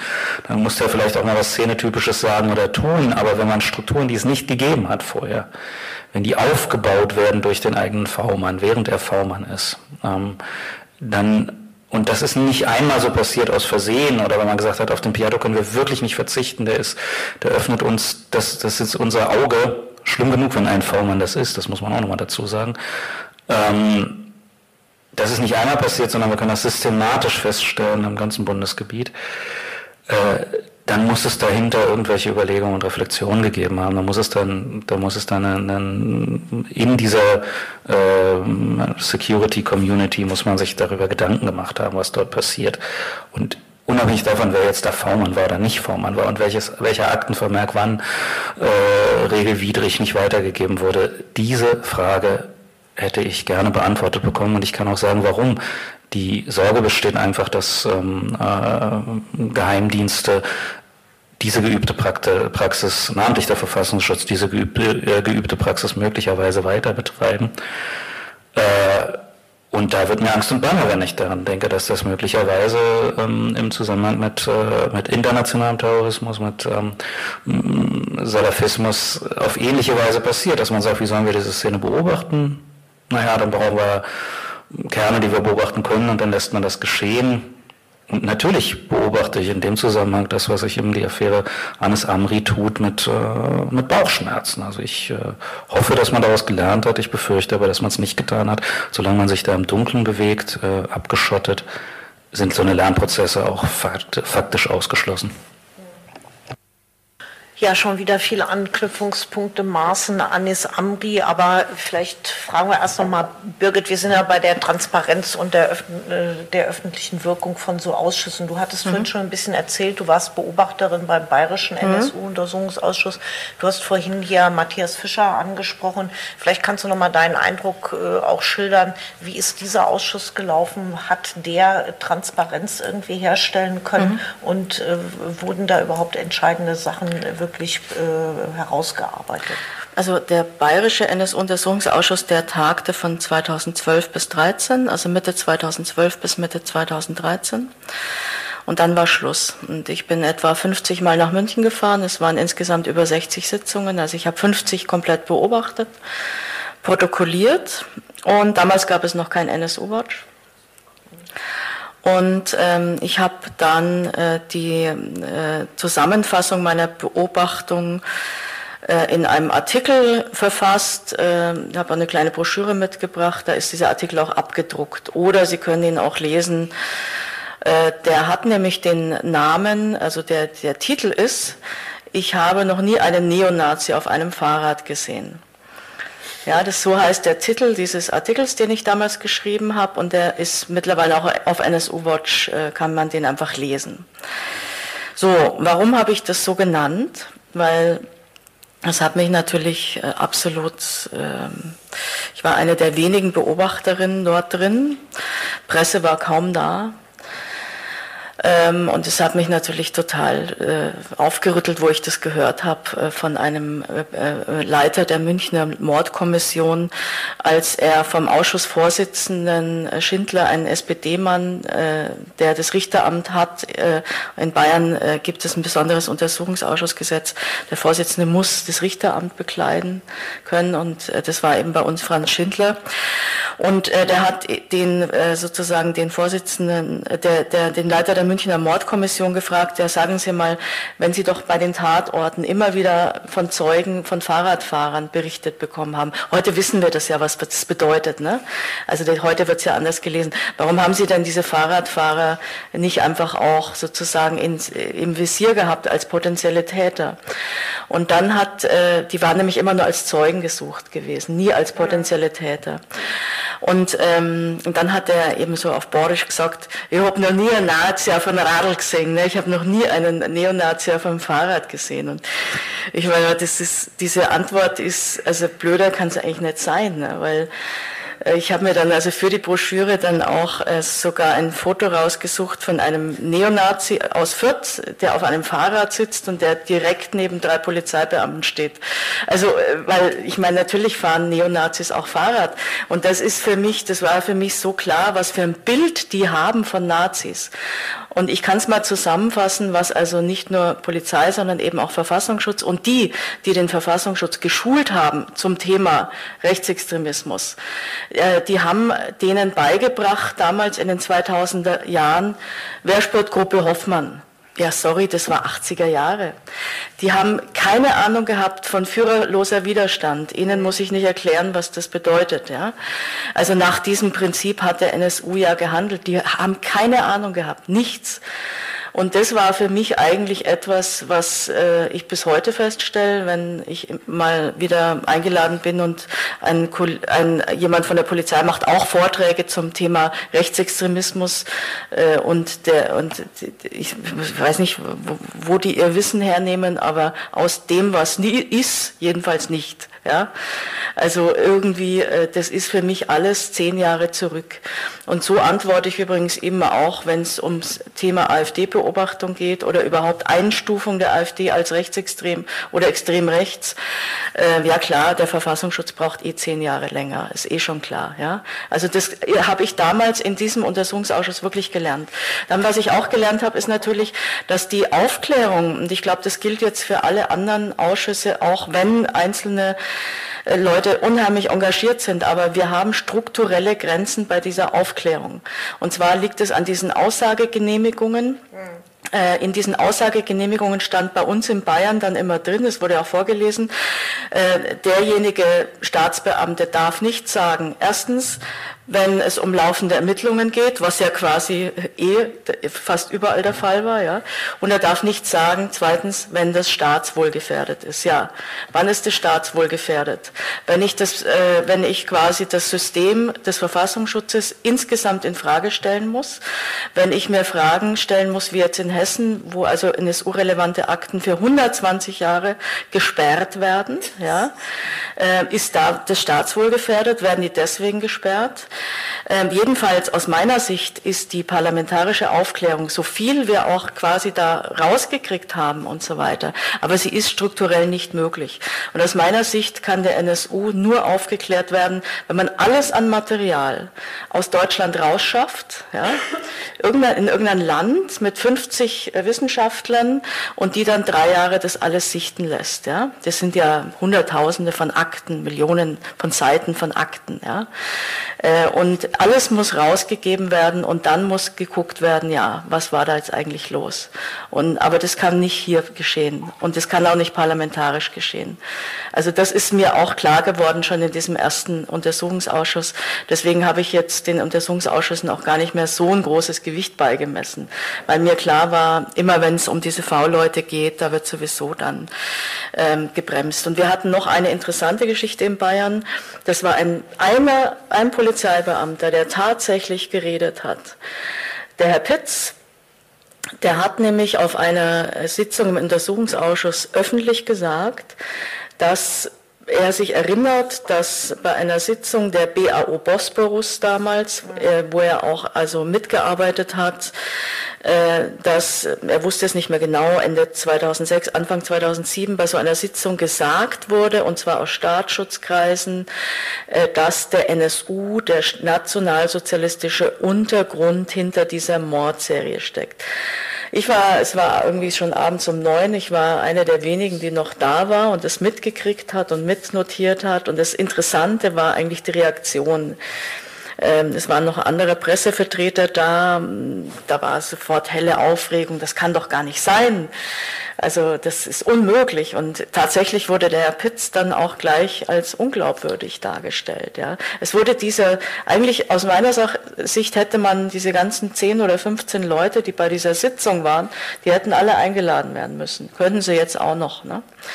Und dann hätten die halt alle befragt werden müssen. Und es war halt einer zufällig da, der ist dann, der konnte sich da, der hat es nicht gehört und damit war er. Und gegen Herrn Pitz ist auch noch ein Strafverfahren dann angestrengt worden, äh, wegen Falschaussage oder irgend sowas, ja. Das ist erst, das ist dann, äh, dann, das ist dann aufgehoben worden, als äh, nämlich klar wurde über die Arbeit der anderen Ausschüsse, dass der Verfassungsschutz 2005 schon diese DVD dann hatte, NSU, NSDAP. Dann ist die, also die, die Klage gegen ihn wieder fallen lassen, gelassen worden. Aber es ist auch nicht weiter aufgearbeitet. Gut, ich könnte jetzt noch viel, viel erzählen. Äh, das, äh, Sie merken schon, also ähm, es ist verschriftlicht auch das Wesentliche und was mir auch aufgefallen ist, ist rassistische Sprache. Selbst in so einer Situation wurde noch rassistisch über die Ermordeten gesprochen. In Bayern von Polizeibeamten. Ne? Äh, also ist es auch alles in dem Artikel verschriftlicht. Ja, ja dank dir. Also die Aussagegenehmigungen werden immer dann besonders schwierig, wenn es sich um Mitarbeiter des Bundesamtes handelt. Da haben wir auch schon hier viel, äh, viel Erfahrung gemacht. Kommen wir mal auf den Kern unseres Untersuchungsauftrages, äh, den äh, V-Mann Piatto. Ähm, der Untersuchungsausschuss hat in seinen letzten zwei Sitzungen, wie ich finde, ein paar ganz bemerkenswerte Dinge eigentlich herausgearbeitet. Bloß hat es keiner so richtig gemerkt und es hat auch keinen so richtig interessiert, weil wir irgendwie Regierungskrise hatten und Rücktritte und ähm, Luna Farm und so weiter. Also es war äh, eigentlich ganz interessant. Piatto hat ja im September 1998 gemeldet, dass ein untergetauchtes Bombenbauer-Trio ähm, er, äh, er da drauf gestoßen sei, hat äh, den Kontakt, äh, die Kontaktleute in Chemnitz benannt, hat den Hinweis auch auf Chemnitz gegeben, hat gesagt, die suchen Waffen, die wollen ins Ausland und die wollen äh, noch einen Überfall machen. Diese zentrale, diese zentrale Aussage oder diese zentrale Meldungen hätten eigentlich zu Konsequenzen führen müssen, dass das an die Polizei weitergegeben wird. Wir hatten jetzt in den letzten beiden Sitzungen ehemaligen äh, Verfassungsschutzleiter hier, Dr. Förster, und auch einen hochrangigen Vertreter aus dem Bundesamt, äh, die beide gesagt haben, so eine Information in einer Zeit, wo schon erste Analysen zu Rechtsterrorismus vorlagen, äh, da hätte es eigentlich null Ermessensspielraum gegeben, die hätten an die Polizei weitergegeben werden müssen.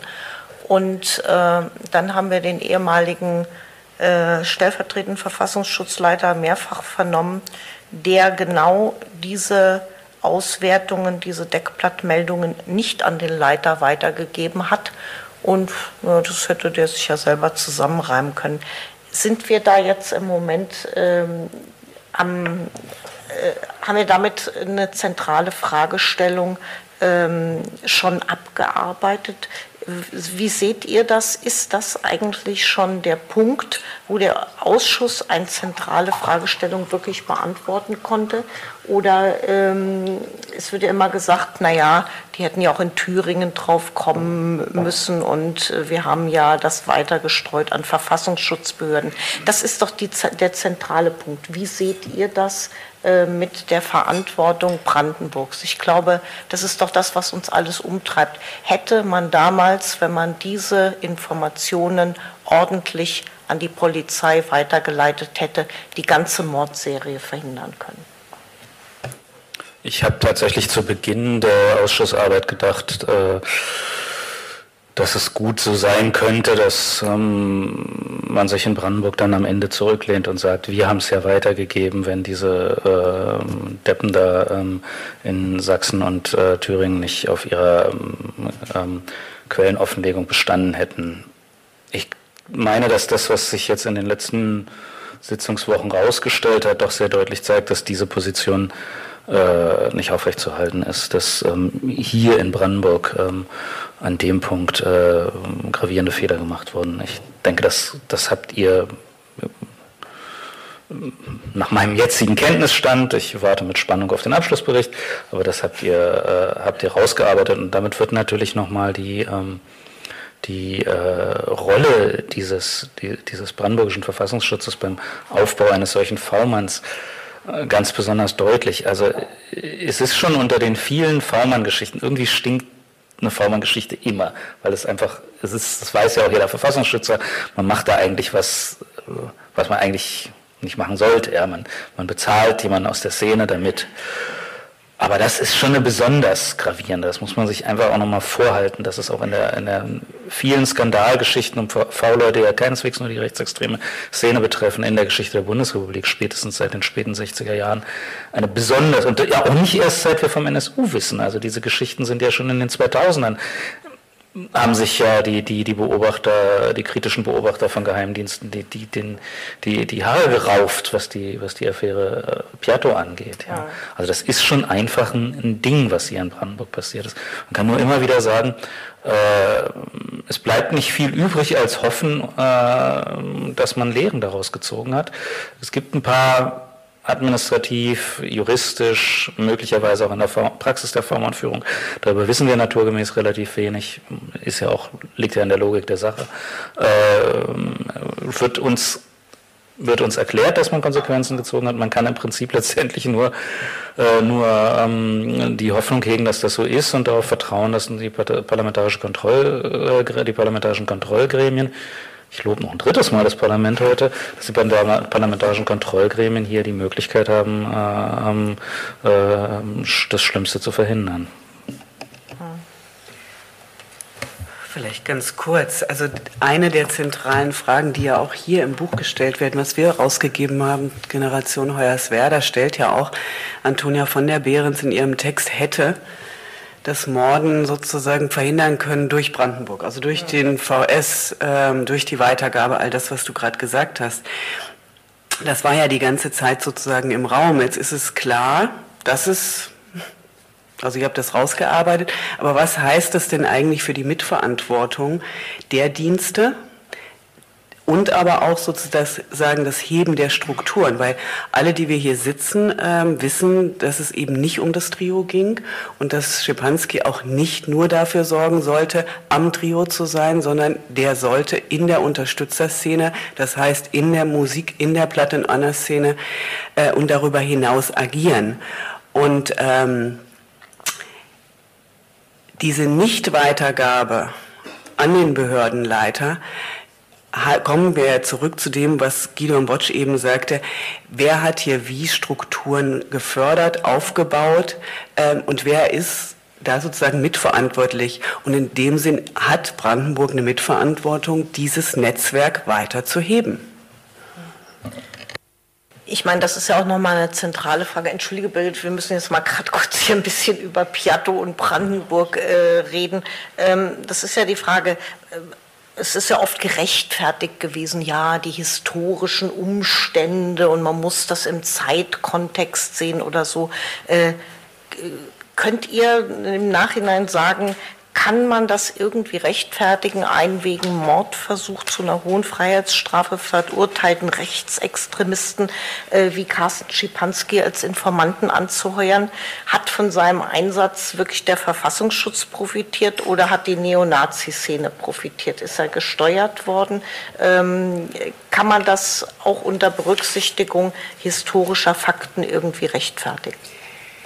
Mache jetzt gleich mal, weil diese historischen Umstände, die da immer wieder betont werden, das war ja gleich auch in der öffentlichen PKK ähm, vom Verfassungsschutz in der PowerPoint da präsentiert, sozusagen die historischen Umstände, entschuldigen aber nicht die aktuelle Haltung zur Aufklärung. So, und das kann eben schon sehr unterschiedlich sein und sollte auch, wenn man sagt, man will hier aufklären, dann äh, muss man raus sozusagen aus der Haltung, sich in historischen Umständen zu verwickeln. Und die Aufklärung, also hätte, wer hatte ja wen sozusagen mehr genutzt, war ja die Frage. Ähm,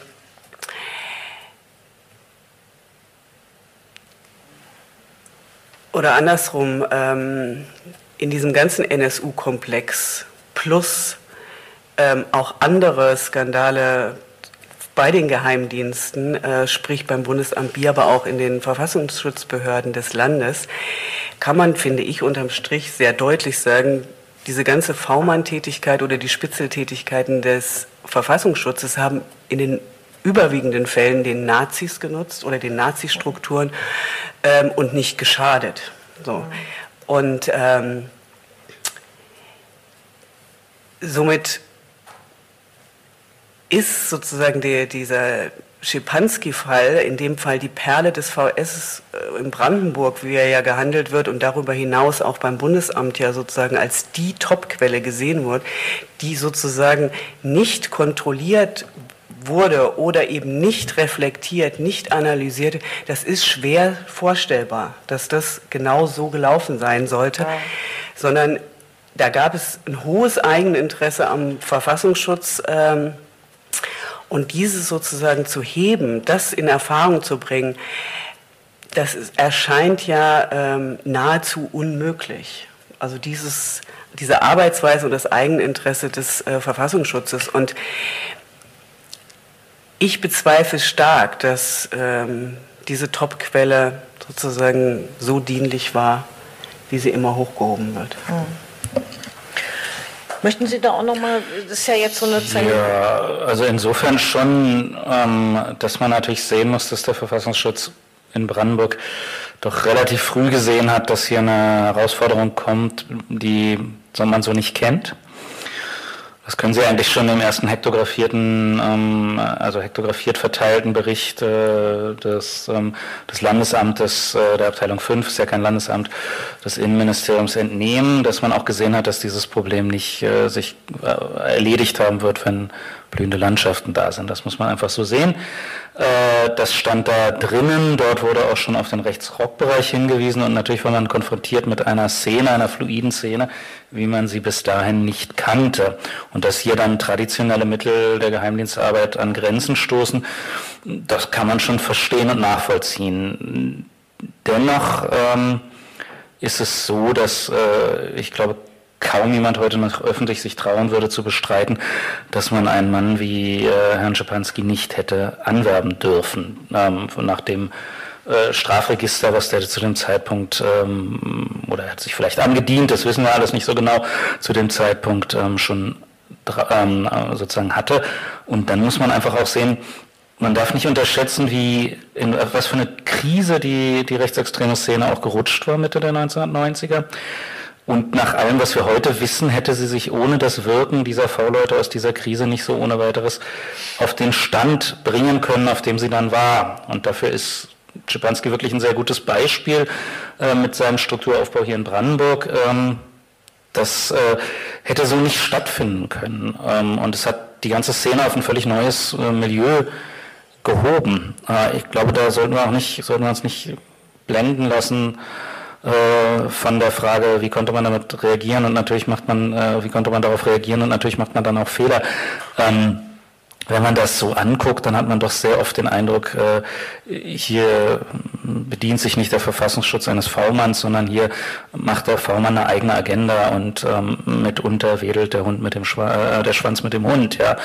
Ähm, und ich glaube, da kann man gar nicht drüber streiten. Die Frage ist tatsächlich nur, wie Anna Spannenberg gesagt hat, also auch historisch nicht streiten. Das war damals gesehen worden, man wusste das ja. Deswegen hat man ja so ein äh, so eine Dinge gemacht, wie dann den, den armen Ignaz Bubitz ähm, äh, fragen, ähm, äh, finden Sie das gerechtfertigt, was soll denn der Mann darauf antworten? Ja, der, der verdeckte äh, Antisemitismus, der in diesem unsäglichen Skandelchen am Skandal drinsteckt, der, da kann man ja nur den Kopf schütteln. Was soll der denn sagen dazu? Der kann ja nur sagen, ich kann euch nur vertrauen, macht das Richtige. Ja? Also schon das, schon diesen, diesen Persilschein sich zu holen bei dem Auschwitz-Überlebenden ist schon, aber es zeigt ja doch auch, dass man das gesehen hat, dass man gesehen hat, dass man da was macht, was eigentlich jede Grenze überschreitet. Ja, das, ähm, das muss man auch aus der, aus, aus der historischen Rekonstruktion sehen. Ähm das V-Leute-Wesen ist ja einfach hochgradig risikobehaftet und wir haben ja auch jetzt gerade wieder die Diskussion angefeuert, äh, angefacht durch das umstrittene Agieren von Herrn Maaßen. Die Grünen haben jetzt einen Neustart gefordert der Sicherheitsarchitektur. Die Linke fordert schon immer, den Verfassungsschutz äh, abzuschaffen. Äh, die Frage, kann man überhaupt V-Leute noch einsetzen, müssen wir uns von, dieser, äh, von diesem Instrument grundsätzlich äh, generell verabschieden? Oder seht ihr das, dass man das unter speziellen Kautelen, mehr parlamentarische Kontrolle, mehr Überwachung, genaue Eingrenzung, was die kriegen dürfen und wann sie aus dem Verkehr gezogen werden, könnt, könnt ihr euch vorstellen, dass es gerechtfertigt sein kann, weil wir hören ja immer, äh, wir können darauf nicht verzichten. Also ohne dieses Instrument sind wir total blank, da geht gar nichts. Wie siehst du das? Also für mich ist klar, also äh, für, für, mich war schon, ähm, als ich mich da schon im Bayerischen Untersuchungsausschuss damit beschäftigt habe und dann noch, als der erste Bundestagsuntersuchungsausschuss dann angefangen hat, als rauskam, äh, Tino Brandt äh, hatte irgendwie 100.000 Euro bekommen, hat den Thüringer Heimatschutz aufgebaut, in dem ja damals auch dann der spätere NSU quasi mit agiert hat ähm, äh, Leute wie Kai Dalek äh, sollen also zunächst äh, beim Linksextremismus in Berlin spioniert haben. Und es ist gar nicht mal so klar, ist das überhaupt ein V-Mann oder ist das überhaupt jemand, der sowieso nur dafür aufgebaut wurde. Also ich will da nochmal einen anderen Aspekt auch reinbringen. Das sind jetzt, ich habe jetzt zwei Namen genannt von Menschen, ähm, die ähm, auch eigentlich massiv missbraucht worden sind. Weil wenn du nämlich jahrelang vom Staat Staat so viel Geld kriegst, dass du nichts anderes mehr machen musst, außer hauptberuflich Nazi zu sein, ja, und es dann auch noch irgendwie gut bezahlt kriegst, und dann wirst du auf einmal abgeschaltet nach ein paar Jahren, naja, was, also für die Menschen ist ja auch irgendwo äh, ein, Stück Leben kaputt. Ne? Ich, ich habe überhaupt kein Mitleid mit denen. Ne? Ich, ich rede es nur von der Struktur her. Ja? Das ist auch ein Missbrauch an den Menschen an sich. Ja? Äh, und für mich gehört es sofort abgeschafft. Also für mich war vollkommen klar, warum sollten denn Nazis bitte, die ja sowieso diesen Staat ablehnen, diesen Rechtsstaat ablehnen, diese Demokratie ablehnen, warum sollten die denn mit diesen Strukturen auf Augenhöhe kooperieren? Das geht für mich wirklich nur wie im Tatort über verdeckte Ermittlungen Ermittlung und halt über sonstige Überwachungsmaßnahmen und so weiter. Also das ist für mich ein Widerspruch an sich und wir sehen es ja jetzt auch quasi aus diesen NSU-Geschichten. Erstens mal hat äh, das BKA schon Ende der 90er Jahre gesagt, äh, vor dem Brandstifter-Effekt gewarnt, was dieses V-Leute-System anbelangt im Verfassungsschutz. Das BKA hat auch davor gewarnt, ja? weil ich meine, dass die Szene äh, teilweise darüber Bescheid wusste, wer V-Mann ist oder nicht, das wissen wir mittlerweile auch über Brand. Ne? Also die Szene wusste ja, dass er mit, mit dem Verfassungsschutz kooperiert. Das war offensichtlich kein Problem. Allein das hat, da hat sich die ganze Sache schon deswegen diskreditiert. Ja?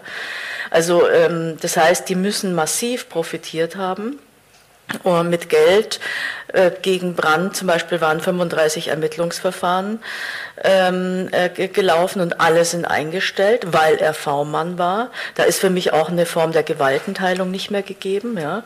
Also ich kann jetzt noch viele Beispiele erzählen. Für mich ist vollkommen klar, es ist ein No-Go und es muss eigentlich sofort ähm, irgendwie ähm, aufgehört werden, weil es wird tatsächlich auch viel Geld und äh, Straffreiheit in diese Szene gepumpt.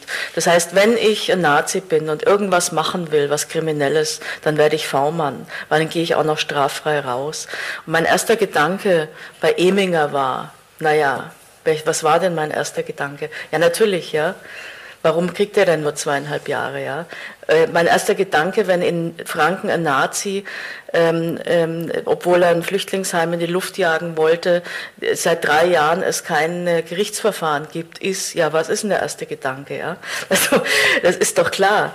Also ich denke, wir müssen diese Dinge auch weiter kritisch beobachten und auch benennen. Ja? Ähm, weil wir wissen ja aus der Vergangenheit, dass hier die massiv auch vor Gerichtsverfahren geschützt worden sind. Ja? Das geht gar nicht. Wir haben ein Bedürfnis, jetzt nochmal auf die aktuellen Sachen zu sagen kommen. Deshalb meine letzte Frage an euch beide. Wir haben ja jetzt nicht mehr so furchtbar viel Zeit im NSU-Untersuchungsausschuss. Spätestens im Juni 2019 muss der Abschlussbericht diskutiert werden im Plenum Mitte Juni. Das ist sozusagen die Deadline. Was denkt ihr, was, äh, was ist noch absolut wichtig? Welcher Themenkomplex müsste in der knappen verbliebenen Zeit unbedingt noch aufgerufen werden? Also es gibt, ähm, Brandenburg ist kein Tatortland, mm, aber es gibt äh, ein, ein Connex, äh, der in der Debatte noch nicht weiter aufgemacht wurde. Also die, die Affäre Eminger ist ja bekannt. Ich würde mir wünschen, dass, äh, dass wir ein bisschen mehr darüber erfahren, aber ich weiß auch nicht so richtig, in welche Richtung.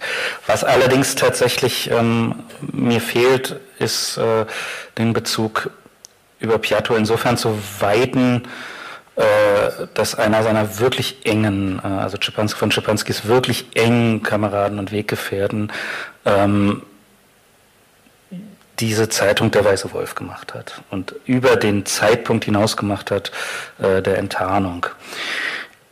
Wir haben über den Weißen Wolf und über diese Connection mh, einen relativ dichten bedrückend dichten Bezug zu einem Tatort, der in vielerlei Hinsicht ungewöhnlich ist, nämlich dem Tatort in Rostock, äh, Mordopfer Mehmet Turgut. Ähm, oft fälschlich ähm, immer noch mit dem falschen Namen, äh, Vornamen bezeichnet. Äh, wir sind da in Brandenburg äh, un beunruhigend dicht an einem, an einem der Morde dran will da überhaupt gar nicht spekulieren. Ich will da gar nicht, äh, gar nicht irgendwie jetzt ähm, Dinge aufmachen, aber wir wissen jetzt einiges über die Potsdamer äh, Strukturen, die Potsdamer Geschichten rund um nationale Bewegung, äh, diese Anschlags- und, äh, und ähm, äh, äh Straftatenserie hier. Wir wissen etliches jetzt über den, den Herrn Schipanski selbst, aber dieses Umfeld, United Skins, der Weiße Wolf, äh, mit, seinen, mit seinen Kontakten innerhalb des Blood and Honor Netzwerkes, ähm, äh, das ist, äh, bleibt für uns, das bleibt für uns doch undeutlich. Und das finde ich in vielerlei Hinsicht bedrückend. Ich habe da auch sehr stark dran denken müssen, als Sie vorhin die entsprechenden Folien gezeigt haben. Ich bin an diesem Tatort gewesen mh, und äh, auch als sie diese, diese Bilder von der Fränkischen Aktionsfront und so weiter gezeigt haben, äh, ich bin an diesem Tatort gewesen und dann mal ein bisschen in das benachbarte Viertel reingelaufen. Dazu muss man wissen, dieses Viertel ist sozusagen unmittelbar, liegt unmittelbar neben dem Tatort. Wenn man da hin will von der Straßenbahn, geht man immer da vorbei. Und das ist nicht irgendein Viertel, sondern es ist wie naja, es ist wie sozusagen, äh, ja, äh, wie wenn jetzt hier auf dem Eingang zum Freiland äh, ein äh, nationalsozialistischer Tätowierladen aufmachen würde, wenn da eine Dönerbude steht.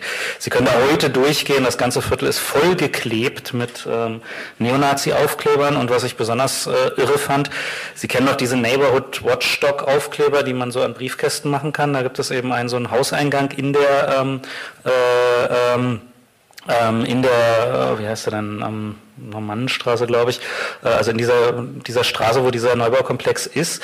Und da klebte so ein Aufkleber dran, das kam von Rechtsextremisten aus, äh, von Neonazis aus Westdeutschland. Das ist hier unsere, unsere also nationale, national befreite Zonen verteidigen in etwa. Ich zitiere ihn jetzt nicht ganz wörtlich. Ich bin dann näher herangetreten an dieses Klingelkastenschild und auf diesem Klingelkastenschild taucht ein Name auf, den ich kenne, nämlich der Name einer der Personen der aus dem Neonazi-Milieu, die sich auf der Garagenliste fanden, nämlich einem der Rostocker Kontakte, bei denen das Trio nachweislich gewesen ist. Das Ganze ist ein Jahr her. Ne? Also ich rede jetzt nicht über 2011 oder 2012.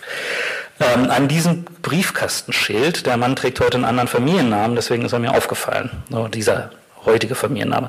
Äh, ich, ähm, ich erzähle das jetzt nur noch mal, um so ein bisschen Flair dieser, dieses Tatorts, äh, dieses Tatorts in, in Erinnerung zu rufen. Ähm, wir haben diesen unmittelbaren Brandenburg-Bezug. Man muss dazu wissen, dass der, die Frau von, ähm, von diesem Mitarbeiter von, von, äh, von Herrn Schipanski, dass die Frau eine Neonazi-Aktivistin aus Franken ist, aus Kronach ist, dass sie ähm, für dieses Trio, für, Frau Zschäpe zu einem Rechtsanwalt in Mecklenburg-Vorpommern reiste, äh, um darüber zu reden, wie kann man denn der Zschäpe wieder ein Leben in der Legalität ermöglichen ähm, zu einem relativ frühen Zeitpunkt. Also wir haben hier, dass sie auch auf der, auf der, also dass sie sozusagen auch auf der Liste ist, die die Polizei so ein bisschen als die Verdachtsliste für das unmittelbare NSU-Umfeld handelte. Ähm, und zweitens muss man wissen, dass diese Familie äh, familial nach Rostock verbunden ist und dass exakt fünf, fünf Jahre und fünf Tage vor dem Mord in Rostock der kleine Bruder dort erstochen wurde. Das kann alles Zufall sein. Ja, es kann alles Zufall sein. Es bleibt einfach ein dickes, fettes Fragezeichen an diesen Dingen, solange sie nicht aufgeklärt werden. Und hier ist sozusagen Bezug der, der mir bei meiner Stellungnahme, bei meiner guten, gutachterlichen Stellungnahme zu Beginn des, äh, der Ausschussarbeit noch nicht bewusst war, äh, der aber meines Erachtens, ähm, ja, wo ich mir wünschen würde, dass man zumindest noch mal ein bisschen genauer ins Schipanski-Umfeld Richtung Weißer Wolf, eben nicht zuletzt auch deswegen, weil der Weiße Wolf die früheste dokumentierte Nennung des Namens NSU ist, ja. über die wir verfügen. Das würde ich mir wünschen. Ich würde mir außerdem wünschen, dass wir einen guten, zitierbaren Abschlussbericht kriegen, auf den man sich beziehen kann, ähm, der, der, sozusagen, der sozusagen auch Inhalte enthält, mit denen man weiterarbeiten kann, weil wer sonst soll das sonst machen? Und ich würde mir wünschen, und das, da können Sie jetzt, Frau Nannemacher, nicht auf den Arm Gebhard Schulz zeigen, das hängt nämlich wirklich von, von den Parlamentariern ab. Ich würde mir wünschen, dass dieser Bericht, ähnlich wie der Thüringer und ähnlich wie der Bundestagsbericht, Handlungsempfehlungen enthält, an denen man dann Behördenhandeln messen kann. Dankeschön. Hast du noch einen speziellen Wunsch? Du hast es schon sehr, sehr schön fokussiert und die Wünsche formuliert. Ähm, ich möchte trotzdem noch mal den Verstärker setzen zu den Eminas und da ähm, den Mike da sozusagen nicht rauslassen, weil sozusagen in welchen Strukturen der in den letzten Jahren unterwegs war und eben nicht nur in Brandenburg und eben mit seinem Bruder und Netzwerken ist einfach für Brandenburg nochmal sehr interessant. Das andere in Klammern, was ich auch nicht ähm, vergessen möchte zu sagen, sind die abgetrennten Verfahren, die es ja noch gibt im, nach dem NSU-Urteil in München. Ähm, auch da würde ich mir wünschen, dass man sich die Namen da nochmal genauer anschaut, äh, weil nur die Ausschüsse können da sozusagen nochmal näher rangehen, weil es wird in diesen ähm, abgetrennten Verfahren äh, ja keine Nebenklage geben und somit sind die eigentlich damit auch unter Verschluss und es wird ähm, wenig Erkenntnisse aus diesen Strukturen kommen. Und wenn man aber sieht, wer da ist, geht es eben um das Unterstützerumfeld ähm, mit dem Wissen, dass es eben ähm, nicht nur ausschließlich ums sogenannte Trio geht. Mhm. Ja, danke. Das werden wir versuchen aufzugreifen, aber die Zeit ist natürlich wirklich auch äh, knapp und es können ja Zeugenvernehmungen können ja nur noch äh, in kurzer Zeit erfolgen und dann muss es an die Arbeit des Abschlussberichtes gehen. Aber kommen wir mal jetzt zu Bezügen zur, zur Gegenwart. Ähm, der Name hier Chemnitz, ne? Äh, die ganzen Raubüberfälle, Chemnitz, das Trio untergetaucht. Ähm, was ist eigentlich so die Kontinuität? Was ist aus der Generation Hoyerswerda geworden? Wo stecken die heute? Haben wir heute irgendwie wieder eine äh, Kontinuität? Sind die Skinheads von einst jetzt die besorgten Bürger von heute? Was sind verfestigte Szenen, die vorhanden sind? Äh, du warst auf dem Konzert, auf dem Riesenkonzert am 3. Mai. Du warst Beobachterin in Chemnitz bei der Demonstration am 1.9., wo ungefähr 8000 Leute marschiert sind, darunter sehr viele Nazis. Ähm, ist das jetzt wieder ein neuer Hotspot? Wo, wo sind Kontinuitäten? Wie schätzt ihr die augenblickliche Situation ein? Willst du anfangen oder? Machen, ja. Ja gut, ähm, Auffällig ist natürlich schon, ähm, dass mich hatte gestern eine Journalistin von der Züricher ähm, von der Züricher äh, Nachrichten angerufen und gefragt, ja, so nach dem Motto, ist das nur im Osten, ist das nur in Chemnitz und so weiter. Und ich habe mich dann erinnert, dass wir schon vor vier Jahren in Köln ähm, mit diesen sogenannten Hogisa-Protesten mehrere tausend Hooligans hatten, die gewalttätig gegen die Polizei abgehaust ja. hat. Also es ist auch im Westen. Ja. Und das ist interessant, denn Köln, klar, ne, NSU-Tatortstadt, zwei Bombenanschläge. Chemnitz, die meisten Raubüberfälle, ja, ich glaube acht Stück allein ja. in Chemnitz. Dann Nürnberg, habe ich schon gesagt, über 60 rechte Veranstaltungen. In München noch mehr ja, als in Nürnberg in den letzten drei Jahren. Ähm, ich müsste jetzt mal gucken, Rostock und so weiter, da könnte man sicher, da bräuchte man jetzt eine Statistik, ob das jetzt überall so ist. Ich weiß, in Berlin ist auch ganz schlimm und da hat der NSU nicht gemordet. Das heißt, wir haben natürlich im Moment ähm, einen rechten äh, ja wirklich Aufmarschterror, so würde ich das nennen. Und ich kann mich nicht erinnern, ähm, dass es ähm, zuvor, also nach 45, mal so massiv war, also so massiv viele rechtsradikale Demonstrationen, ne? Pegida, AfD, dritter Weg, die rechte NPD, irgendwelche ominösen Bürgerinitiativen, jetzt Bürgerbündnisse, also unterschiedliche Namen dann auch.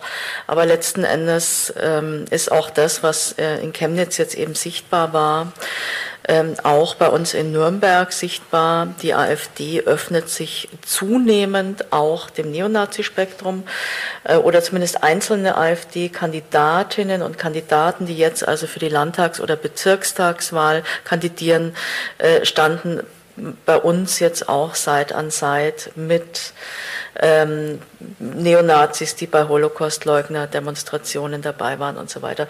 Äh, und zwar äh, sozusagen die AfDlerinnen äh, organisieren dann sogar diese Dinge. Ja. Mhm.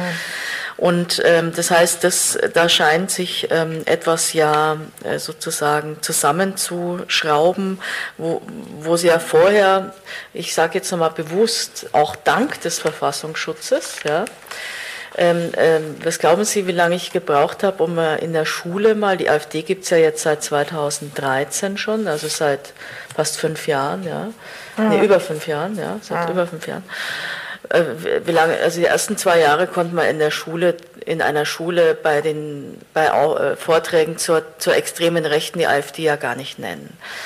Ja, weil sind ja nicht, ne? sind ja nicht so schlimm. Ne? Und irgendwann habe ich mir dann gedacht, es ist mir jetzt einfach wurscht, was der Verfassungsschutz sagt. Für mich ist die extrem rechts. Und ich kann es mit dem Programm belegen, ich kann es mit den Reden belegen und alles. Das heißt, dieses äh, bürgerliche Einstufen haben wir im Grunde auch dieser Behörde zu verdanken. Ja?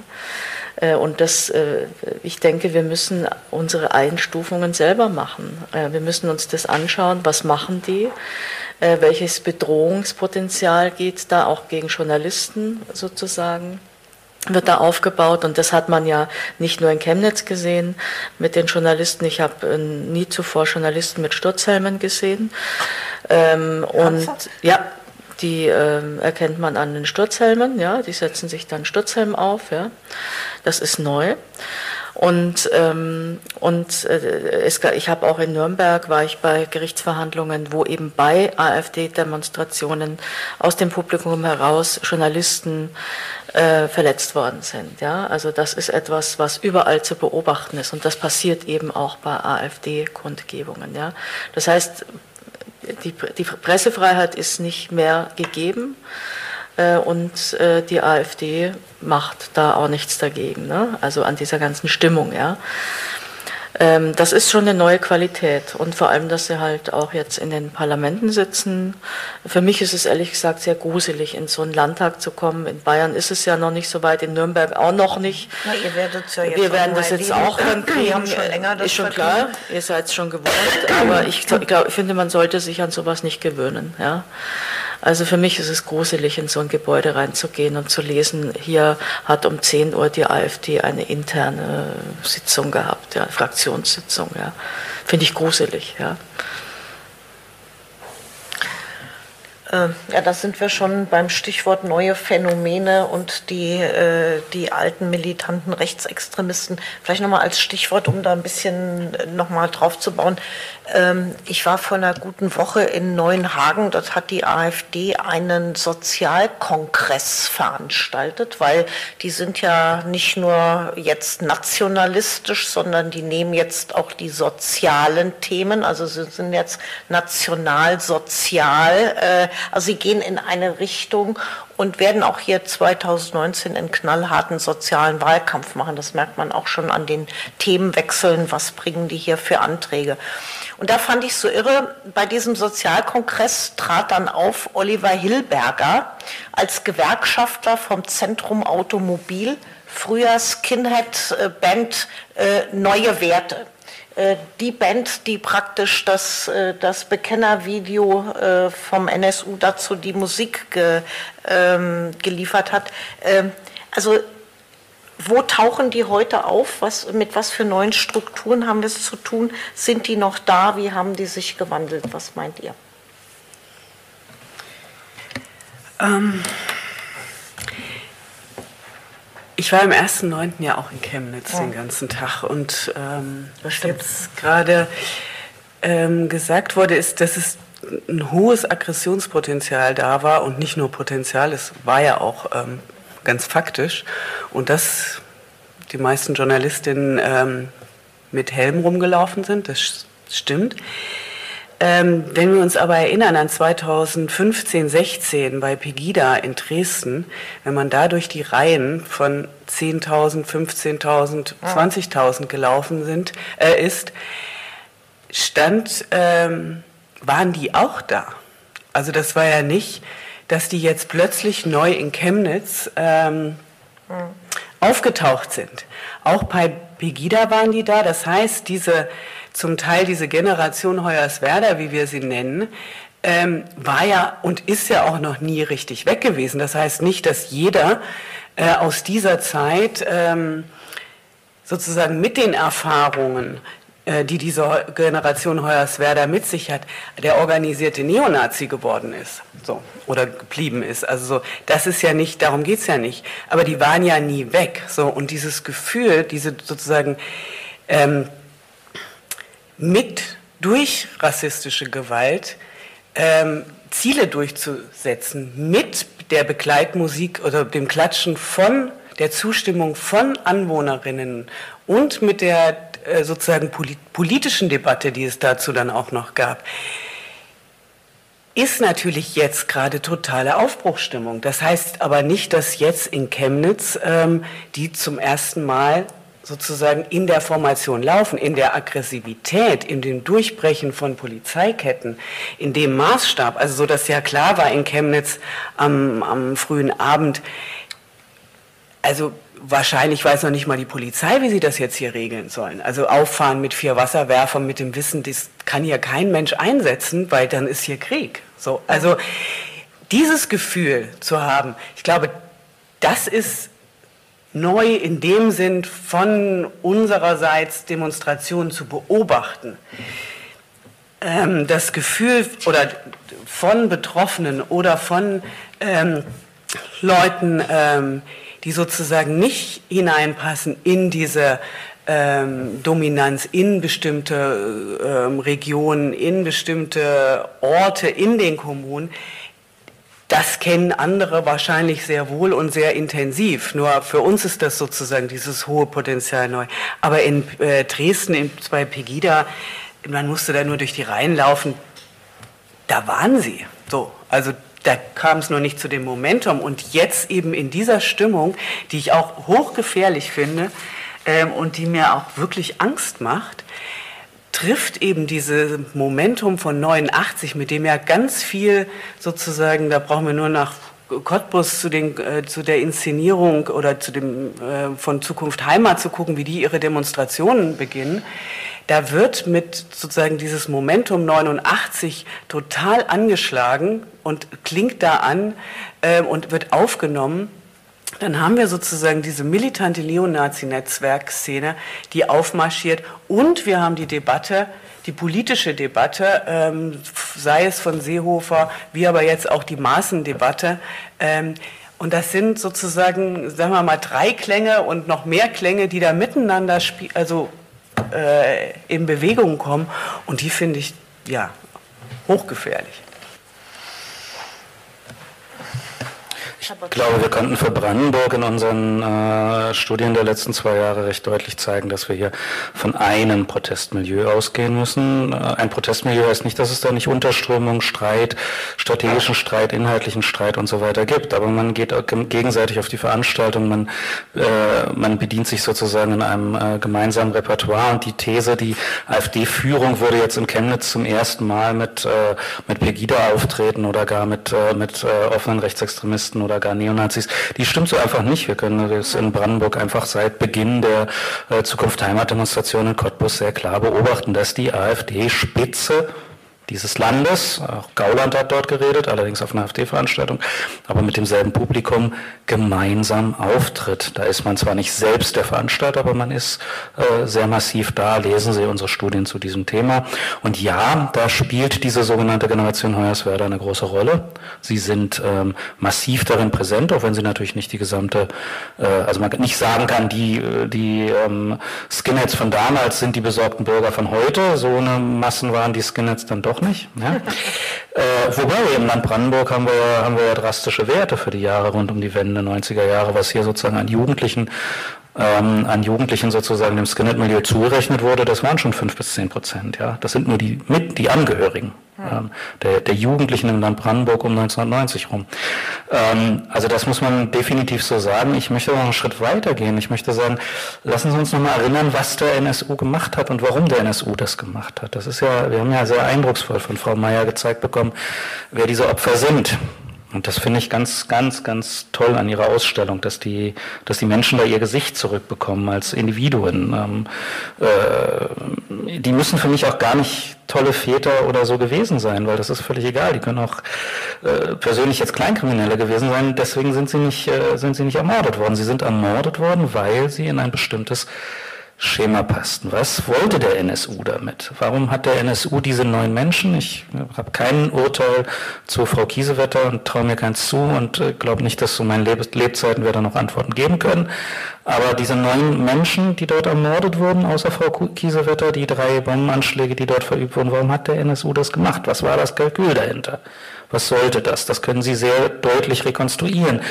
Die Überlegung war, wir sind als weiße Rasse steuern wir auf einen Rassenkrieg zu. Je früher dieser Rassenkrieg kommt, desto besser. weil dann ist noch rassisches, ich gebe jetzt hier sozusagen die Position dieser Leute wieder, ne? dann ist noch sozusagen hinreichend äh, Substanz der, der, der weißen Deutschen übrig. Ja, mit jedem, äh, mit jedem Kind, das geboren wird von einem, von einem äh, türkischen Vater oder so, äh, deswegen waren es immer Männer im gebärfähigen Alter, ne? ähm, äh, wird das schwieriger, weil diese rassische Substanz verloren geht und wir müssen diesen Rassenkrieg auslösen. Und da haben die eine außerordentlich intelligente Strategie gefahren, ohne Bekennerschreiben, weil das natürlich alle, alle Vorurteile, die wir heute dann auch wieder lesen können in der Pauschalbewertung arabischer Großclans, ähm, ohne das Problem runterspielen zu wollen, äh, ähm, natürlich mit bestärkt hat. Und insofern ist die Debatte um die Parallelgesellschaften, die wir bis heute führen, just äh, wenige Tage nach dem Anschlag von Köln vom damaligen Innenminister losgetreten worden, dessen ähm, parteipolitische Karriere ich hier nicht nochmal aufwärmen will.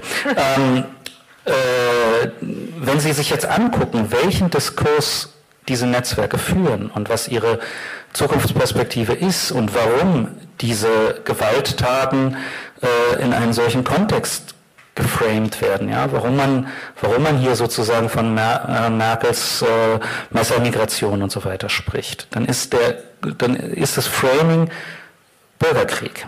Und das ist nicht seit gestern so. 2007 beginnt in der Jungen Freiheit, die mal als gemäßigt gilt, äh, ähm, die, äh, die, äh, die Junge Freiheit von der Zurüstung zum Bürgerkrieg zu sprechen. Ja? 2008, glaube ich, beginnt das Projekt ähm, äh, Fremde Täter, deutsche Opfer. Hier wird seit Jahren im Verbund gearbeitet, daran äh, uns, ein, uns weismachen zu wollen, dass wir in einen Bürgerkrieg steuern. Ja? Und eigentlich wünscht man diesen Bürgerkrieg herbei. Und das ist der Grund. Ja? Das ist der Grund, warum man dann solche, äh, solche Großdemonstrationen will zum Willkommen anders nimmt. Heißt, das heißt, wir haben hier sozusagen einen Diskursraum. Damit möchte ich nicht sagen, dass jeder junge Freiheit-Autor oder jede Politikerin der AfD äh, das Gleiche denkt wie ein NSU-Neonazi. Aber wir haben hier sozusagen ein, ein Framing der politischen Ereignisse rund oder der gesellschaftlichen Ereignisse rund um Migration, das aufs engste zusammenhängt mit dieser Wahrnehmung äh, des Zusteuerns auf einen Rassenbürgerkrieg. Und auch dem Wunsch, dass dieser Rassenbürgerkrieg möglichst bald beginnen möge. Ja, das ist die Zukunftsperspektive. Deswegen hören wir die ganze Zeit auch von Frau Petri. Wir haben keine Zeit mehr. Jetzt muss es ganz schnell gehen. Das ist ja das, was Frau Petri äh, Alexander Gauland vorwarf. Der glaubt, dass wir in zwei Legislaturperioden regierungsfähig sind. Der spinnt ja, wir haben keine zwei Legislaturperioden mehr Zeit, wir müssen jetzt handeln. Und das ist auch, das steht auch hinter dieser Dynamik zu sagen, jetzt Revolution, jetzt eine friedliche Revolution, sagt Gauland, äh, ähm, um das politische System zu beseitigen.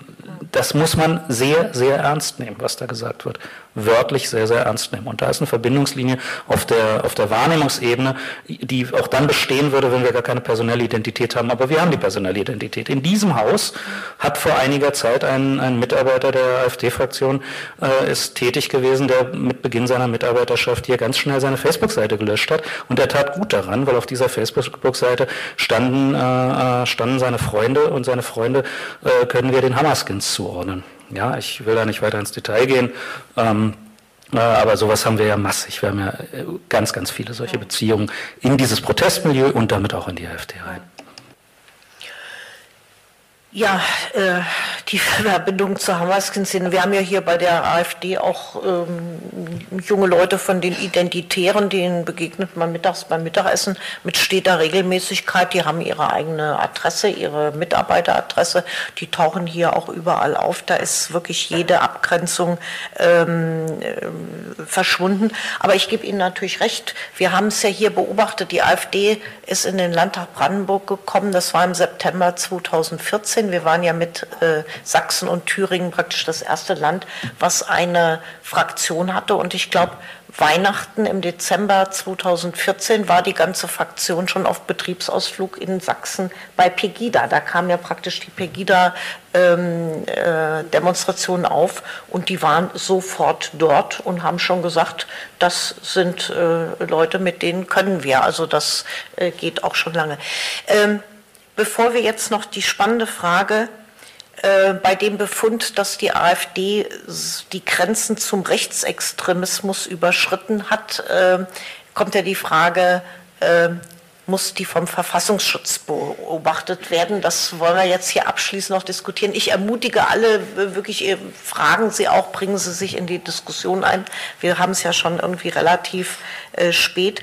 Ähm, also wir als grüne Landtagsfraktion haben jetzt schon im Frühjahr wirklich gefordert, dass weite Teile, also hier dieser Kalbitz äh, AfD vom Verfassungsschutz äh, überwacht werden müssten. Äh, zusätzlich auch noch der Verein, ich sage mal der Verein Zukunft Heimat, weil wir da doch ganz klare Kriterien von Rechtsextremismus erfüllt sind. Jetzt ist die Debatte nach Chemnitz hier um Maßen die Forderung, ähm, Beobachtung äh, der AfD oder Teile der AfD durch den Verfassungsschutz, die ist jetzt total aufgeflammt.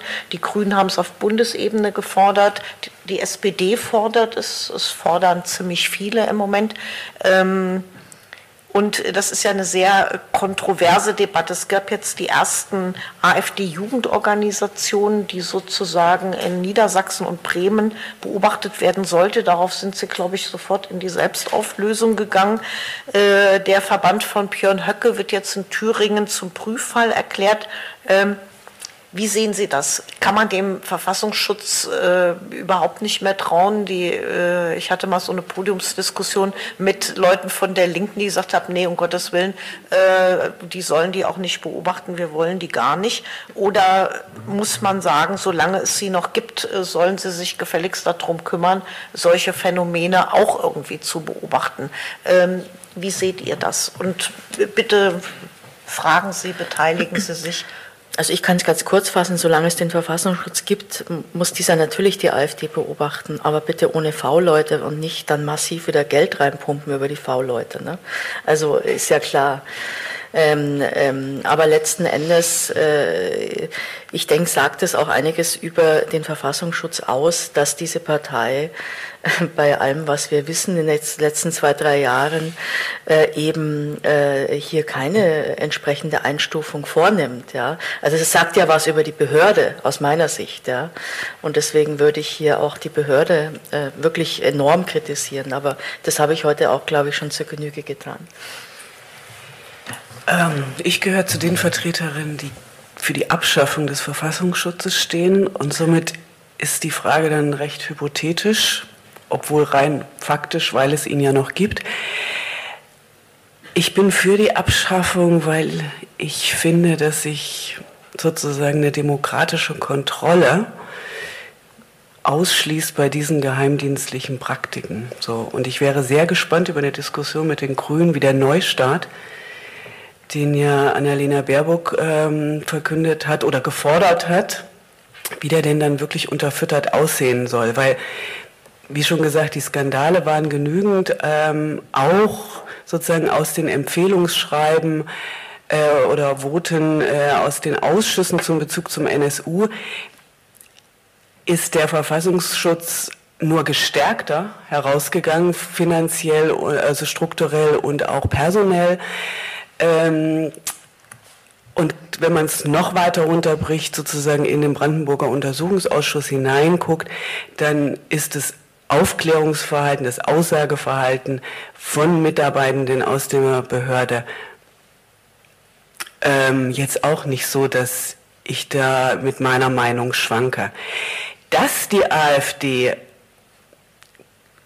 sozusagen äh, gegen unsere Verfassung, gegen Grundrechte verstößt und rechtsextrem einzuordnen ist, das sage ich auch alles alle und überall. Aber die Beobachtung durch den jetzigen Verfassungsschutz, da ist meine erste Forderung sozusagen die stärker. Okay. Und Sie? ich mache ja keine Politik. Und ich kann ja nur noch mal sagen, was sozusagen die, die Alternativen sind. Und da wir jetzt doch realistisch davon ausgehen müssen, dass der Verfassungsschutz äh, im Moment nicht aufgelöst wird, wobei es natürlich eine sehr dringende Diskussion ist zu fragen, warum wir das einzige, die einzige westliche Demokratie sind, ähm, in der ähm, unabhängig davon, wie man sie, ob man sie mag oder nicht mag, äh, politische Haltung, politische Positionierung beobachtet werden und nicht ähm, äh, nicht sozusagen die Vorbereitung kriminellen Verhaltens, ja, ähm, durch eine Sonderbehörde, die die einige ihrer Strukturen mit gutem Grund trägt, also dass sie keinen operativen Zweig hat oder zumindest haben darf, äh, haben sollte. Und dass sie, ähm, dass wir dieses Trennungsgebot haben. Das sind ja wirklich, ähm, das äh, sind ja wirklich ganz, ganz gute äh, ähm, Konsequenzen aus den Erfahrungen, die wir mit Geheimdiensten hier hatten. Und zwar auch gerade hier in, in, in Brandenburg, wenn man an die Stasi denkt, die ähm, jetzt gibt es ihn, ja, und wenn wir jetzt eine Beobachtungstätigkeit haben, die äh, Beobachtungstätigkeit führt dazu, dass wir irgendwelche Rentnervereine beobachten, die vielleicht der schlesischen Heimat nachtrauern und dabei rechtsextrem sind oder, ähm, oder der, der, der, der Honecker-Zeit nachtrauern äh, oder was auch immer, ja, und die werden beobachtet und die AfD wird nicht beobachtet, dann hat das zwei Konsequenzen. Das eine ist eine massive Diskriminierung der Organisationen, die sich gefallen lassen müssen, dass sie rechtsextrem oder linksextrem oder wie auch immer sind. Ähm, ich würde ja da hingehen und klagen und sagen, wieso wird die AfD nicht beobachtet? Wir doch. Und auf der anderen Seite muss man einfach auch sehen, dass die, dass die Deutungsmacht einer staatlichen Behörde, die sozusagen sagt, wir prüfen das, wer verfassungsfeindlich sich verhält und das können wir, oder wo es, das gibt ja, heißt ja Bestrebungen gegen die Verfassung und das können wir bei der AfD nicht feststellen, wenn diese Behörde das sagt dann ist das ja für diese Partei, hat das ja für diese Partei auch Konsequenzen. Zum Beispiel, äh, zum Beispiel für ihr Agieren in der Öffentlichkeit und ihre Wahrnehmung in der Öffentlichkeit. Äh, das halte ich dann doch für ziemlich problematisch, wenn das so ist. Also wenn wir dieses Missverhältnis haben. Also wenn wir tatsächlich äh, zu dem Schluss kommen, dass wir besser fahren ohne Verfassungsschutz, und dann aber auch Alternativen dazu haben, äh, Alternativen dazu benennen, äh, okay. Ja. Wenn wir aber an diesem System festhalten, dann ist mindestens mal die Notwendigkeit zu prüfen, ob diese Organisation zu beobachten ist. Und da muss man auch nicht so eine Angst davon haben, dass die sich durchklagen, das ist ja ein Argument. Äh, ja, oh Gott, wenn die klagen, dann kriegen die am Ende recht. Was ja im Moment verhindert wird bundesweit, und das scheint das Bundesamt maßgeblich zu sein, und die Leitung des Bundesamtes ist, eine Materialsammlung zu erstellen, die erstmal überhaupt beginnt zu prüfen, ob. Ja. Und das äh, halte ich nur wirklich für hochproblematisch, denn für das Land Brandenburg können wir mit großer Deutlichkeit sagen, es gibt hier massive Verbindungen in den Rechtsextremismus. Es gibt hier auch eine rechtsextreme Agenda. Ich halte die AfD insgesamt äh, für, ähm, für, rechts, äh, für rechtsextrem dominiert. Und in den Bundesländern, die wie Brandenburg äh, aufgestellt sind, gehe ich auch davon aus, dass man den Landesverband trotz abweichender Meinungen und, äh, und ähm, einzelner Strömungen, die das vielleicht nicht wollen, insgesamt als rechtsextrem bezeichnen muss. Ja? Und dann ist die Frage, warum wird er nicht beobachtet? Tja, wie wird das hier gesehen, diese Forderung? Und äh, haben wir es nicht eigentlich so einem, mit einem Phänomen auch zu tun, dass das ein bisschen unterschiedlich auf der Ebene der Landesverfassungsämter gesehen wird und äh, des BFV? Also wir hatten ja schon äh, zu Beginn des Jahres wurden ja diese Tendenzen aus einigen Landesverfassungsämtern so signalisiert, dass man eigentlich auch der Meinung ist, man müsste da tätig werden. Aber die Bundesebene hat das radikal äh, weggekickt und äh, das finde ich auch sehr äh, eindrücklich, wenn wir jetzt gerade den äh, Innenminister beobachten, wenn wir den äh, Chef der, des BFV sehen, dann kommt einem das ja auch nicht so ganz zufällig vor. Und was könnte das denn bedeuten? Also wir haben hier heute in der Zeitung noch mal gelesen, AfD bringt sich selbst in die Bredouille, das Projekt Volkspartei könnte sich erledigen. Ein Prüfobjekt des Verfassungsschutzes zu sein, würde ja dieses Argument der, der, der Bürgerlichkeit, was hier irgendwie immer noch gespielt wird, ach, das sind doch keine Nazis, die sind doch nicht mit Springerstiefeln unterwegs, das sind doch gute Bürger aus der Mitte der Gesellschaft. Alleine äh, die Tatsache, dass die zu Prüffall erklärt würden, würde ihnen natürlich auch bei weiten Kreisen der Bevölkerung eine gewisse Respektabilität äh, nehmen. Ich finde, das ist sicher äh, für den ihrer Erfolgstrip im Moment äh, durchaus auch entscheidend. Gibt es da Meinungsäußerungen oder Fragen noch zu, zu dem Thema Verfassungsschutz? Sollte der tätig werden oder nicht? Alles klar. Bitte. Es gibt ja ein neues Buch von Hajo Funke, Sicherheitsrisiko Verfassungsschutz. Und nachdem diese 60 Forderungen aufgestellt worden sind oder Maßnahmen aus dem Untersuchungsausschuss, also was man nun verändern kann, haben sich ja viele zurückgezogen aus der Position Abschaffung. Nach, also es scheint, es scheint alles erledigt zu sein. Und der Hajo Funke schreibt, dass es eben nicht so ist und begründet das auch und hat ja als Sachverständiger auch in vielen Ausschüssen mitgearbeitet und mit einem komplexen Bild ist er auch herangegangen. Nicht des Journalisten, der vielleicht punktuell bohrt. Und ähm, das würde ich alles unterstützen, was der sagt. Also man muss Demokratie gegen Quellenschutz stellen und diese ganzen anderen Schlussfolgerungen, die sehr klar ähm, und mit einer guten Sprache auch dort zum Ausdruck gebracht werden. Aber solange der da ist, sozusagen als Behörde, in der jetzigen Form, sollte er dann auch eingesetzt werden mit den Mitteln, die er hat, vor allem auch. Und wenn er dann zur ähm, Informationssammlung, Konvoluten kommt, die das bestätigen, was aus Zivilorganisationen schon heraus äh, erarbeitet worden ist, was ja auch eine Alternative wäre, perspektivisch mal, dann ist es eigentlich nur gut und auch verwertbar, politisch verwertbar auch. Aber interessant war, äh, im toleranten Brandenburg habe ich die Frage schon mal gestellt vor einem Jahr, warum der eigentlich die AfD nicht beobachtet wird. Und da war der Chef da vom Brandenburger Verfassungsschutz, glaube ich, relativ neu und sagte, wir haben keinen Beobachtungsauftrag. Also es ist eine politische Entscheidung, ob das gemacht wird oder nicht. Und die muss getroffen werden dann auch. Und die Möglichkeiten genutzt werden. Das ist dazu. Ja, vielen Dank. Ähm, vielleicht können wir so zum Abschluss langsam der Runde, wir können ja noch ein bisschen es mit Gesprächen ausklingen lassen, aber vielleicht noch mal folgende Frage aufwerfen. Anna, du hast vorhin ja ziemlich eindrücklich geschildert, so nach deinen, ähm, jetzt nach deinen Erlebnissen auch in Chemnitz oder was du sonst so auf, äh, dass äh, dass das schon extrem bedrohlich im Moment ist. Es wird ja auch ganz viel diskutiert. Äh, ist, steht unsere liberale Demokratie, unsere parlamentarische Demokratie hier, äh, ist die wirklich in Gefahr? Und was können wir jetzt tun, um da dem entgegenzuwirken. Jetzt mal abgesehen davon, ob man den Verfassungsschutz dabei jetzt einschalten möchte oder ob man ihn da jetzt draußen vorlassen möchte.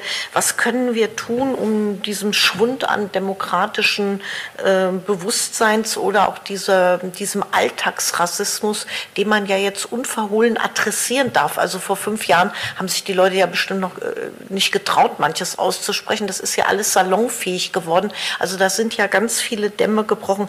Was, was können wir tun, um diesen, diesen Zusteuern auf bürgerkriegsähnliche Verhältnisse und diesem, dieser Konsensfähigkeit von Rassismus in der Mitte der Gesellschaft, äh, wie können wir das aufhalten und wie kann man dagegen steuern?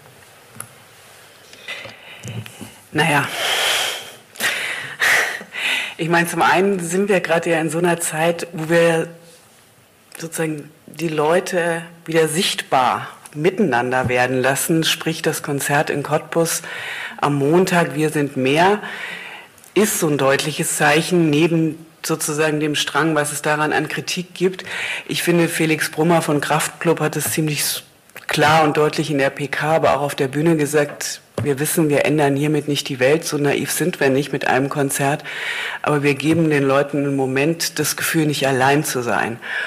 Und ich glaube, die Botschaft ist an dem Montag sehr deutlich angekommen und darüber hinaus. Das nächste ist sozusagen mit diesem Wir sind mehr Gefühl auch arbeiten zu können, dieses nächste Bündnis mit Unteilbar, wo sozusagen nicht nur dieses Thema Chemnitz im Bezug steht, sondern da geht es um die Verteidigung von Menschenrechten, von Grundrechten und dem Gedanken von Solidarität. Natürlich ist es ein Einsammeln gemeinsam von ähm, ja, dass die Zeit gerade so ist, dass sich ja, viele, die viele gute Arbeit machen, sei es die lauten oder die leisen Arbeiten und Kontinuitäten da drin, auch ein bisschen die Luft ausgeht und ähm, man mehr werden muss und mehr, wir sind ja sozusagen auch mehr, aber das muss sich eben auch darstellen.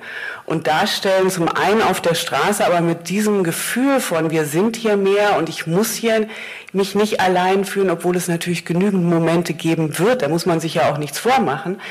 Aber das mitzunehmen, sozusagen diese Art von Solidarität, von Miteinander, ähm, das muss einfach viel mehr deutlich und sichtbar sein. Und ähm, weil, wie Gideon Botsch sozusagen auch sagte, diese, dieses Zusammenspiel, was immer lauter wird, ähm, das ist schon gefährlich. Also ich habe ja auch bei dieser ähm, Holocaust-Leugner-Demonstration vor drei Monaten in Nürnberg gesehen, was passiert, wie sich die Nazi-Szene sicher fühlt, wenn nur noch Polizei da ist und keine Zivilgesellschaft mehr. Denn es war tatsächlich das erste Mal bei uns, dass wir dann mal weniger waren als die. Resultat war, Polizei ist nicht eingeschritten. Das heißt, wir, die Zivilgesellschaft, wir sind das Korrektiv. Ja, wir sind das Korrektiv. Und wie du sagst, wir sind mehr. Ich habe auch das Konzert am Montag im also Livestream angeguckt. Ich fand es großartig. Und wir versuchen jetzt diese Stimmung äh, von diesem Wir sind mehr auch ein bisschen in Nürnberg zu nutzen. Am 29. September ist AfD-Wahlkampfveranstaltung in der Meistersingerhalle. Ich nenne die jetzt immer Meisterhetzerhalle. Und äh, wir haben jetzt versuchen auch ein bisschen kulturell, ne, zwar jetzt nicht auf der Ebene, ne, aber so mit lokalen lokalen Bands und Künstlern und so weiter ähm, äh, was auf die Beine zu stellen, weil äh, die Leute sind ja da und wir sind tatsächlich mehr. Und ich glaube, man muss echt jetzt äh, massiv auf die Straße gehen. Und am 3. Oktober kommt wieder Pegida, die haben wir schon ziemlich runter demonstriert, sind bei uns nur noch 50. Aber da machen wir jetzt auch ein Kasperltheater, haben wir geschrieben, ne? damit halt auch wieder mal andere Leute kommen und so weiter. Mit zwei Kasperl haben wir übrigens, ne? ja, also äh, zwei Pegida-Kasperl bei uns. Ne? Und ähm, also man muss wirklich jetzt die Leute auf die Straße bringen. Ich glaube, das ist enorm wichtig, also wirklich hier Zeichen zu setzen. Ähm, ja, und äh, wir tun, also ich tue auch persönlich einiges dafür, muss ich sagen, und finde es auch wirklich sehr wichtig, dass die Leute, die gegen Rassismus sind und gegen Nazis sind, sich vernetzen. Herr Botsch, wir sind bei der Abschlussfrage. Wie können wir unsere Demokratie stärken? Wie können wir gegen den Alltagsrassismus vorgehen? Wie können wir, wie sagten Sie so schön, das Zusteuern auf einen Rassebürgerkrieg aufhalten und unsere Demokratie retten? Ähm es dürfen auch drei sein. Da verstehe ich jetzt gar nicht, was du damit meintest. In einem Satz. Ähm, wir sind mehr, sind drei Worte. Sind wir auch, aber ich sage Ihnen ganz ehrlich, dass ich wirklich außerordentlich ratlos bin, weil ich den Eindruck habe, dass mit den, mit den Möglichkeiten ähm, der Auseinandersetzung, die mindestens mir als, als Politikwissenschaftler zur Verfügung stehen, die, ne, sie, vorher konnten sie, konnten sie deutlich machen, wer sind diese Leute, kommen sie her, was wollen sie. Sie konnten Strategien offenlegen und äh, argumentativ zeigen. Sie konnten Inhalte beim Namen nennen. Und das, äh, diesen, und das ist, betrifft jetzt nicht die AfD oder die Pegida oder die Straßenproteste, dass man, dass die nicht diskutieren wollen, man mit denen nicht diskutieren äh, kann, weil es nicht angelegt ist darauf, das ist mir schon seit langem klar. Aber es wird zunehmend schwerer, damit durchzudringen was das eigentlich für ein Angriff auf unsere Demokratie ist. Ich bin ja immer noch der Meinung, dass, dass die beste Möglichkeit, diesen Leuten den, den, den, den Raum zu nehmen, unsere demokratische Ordnung und unsere Gesellschaft zu zerstören, eine gute Oppositionspolitik ist. Aber wenn sich wenn wir dann irgendwann, wenn, wenn es wirklich gelingt, äh, die, dass die ihre Oppositionskraft zum Beispiel in den Parlamenten so stark machen, dass sie sozusagen erzwingen, das, was sie die ganze Zeit behaupten, was da ist, nämlich die Einheitsfront der Altparteien in Anführungsstrichen, ja, dann ähm, ist das bedauerlich, weil was ich in Brandenburg immer geschätzt habe, ist, dass wir hier, dass wir hier so eine starke, entschiedene und angreifende Opposition haben. Und die werden wir nicht mehr haben, wenn die Opposition, das sehen wir im Bundestag, wenn die Opposition in der Hand dieser Leute ist, dann haben wir nur noch, dann haben wir nur noch ähm, ja, wenn nur noch sozusagen Beleidigungen, Beschimpfungen, weil die schön in die Presse bringen. Ja, aber wir haben ja, die AfD hat es ja nicht mal geschafft, die Haushaltsdebatte im Deutschen Bundestag zu ihrem Tag zu machen und die, die Regierung in der Haushaltspolitik anzugreifen. Das ist die Stunde der Opposition nach, nach klassischem Verständnis, sondern was Frau Weidel geschafft hat, ist nur wieder irgendeinen, irgendeinen Rassismus also irgendeine rassistische Bemerkung rauszuhauen, weil die medial halt mit Sicherheit Aufmerksamkeit schafft. Also ich muss Ihnen wirklich sagen, ich bin extrem ratlos. Äh, so schön ich das fand, die 65.000 oder wie viel waren da zu sehen. Ähm, so gut ich das fand, äh, ich kann Ihnen da keine Hinweise geben. Die müssen vielleicht aus der Politik und der Zivilgesellschaft kommen.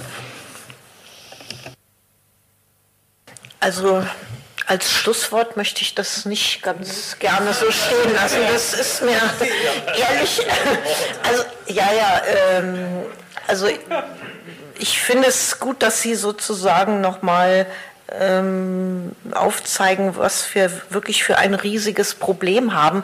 Und äh, natürlich verstehe ich Ihre Ratlosigkeit. Wir arbeiten uns ja hier im Parlament auch praktisch seit 2014 daran ab, wie gehen wir mit so einem Kram eigentlich um. Also wir haben ja diskutiert alles Mögliche, äh, wobei die Zusammenarbeit, das möchte ich immer wieder sagen, zwischen SPD, CDU, Linker und Grünen gut war. Also das muss man auch wirklich sagen, dass äh, wir hier auch mit der CDU ähm, einen ordentlichen Partner gehabt haben.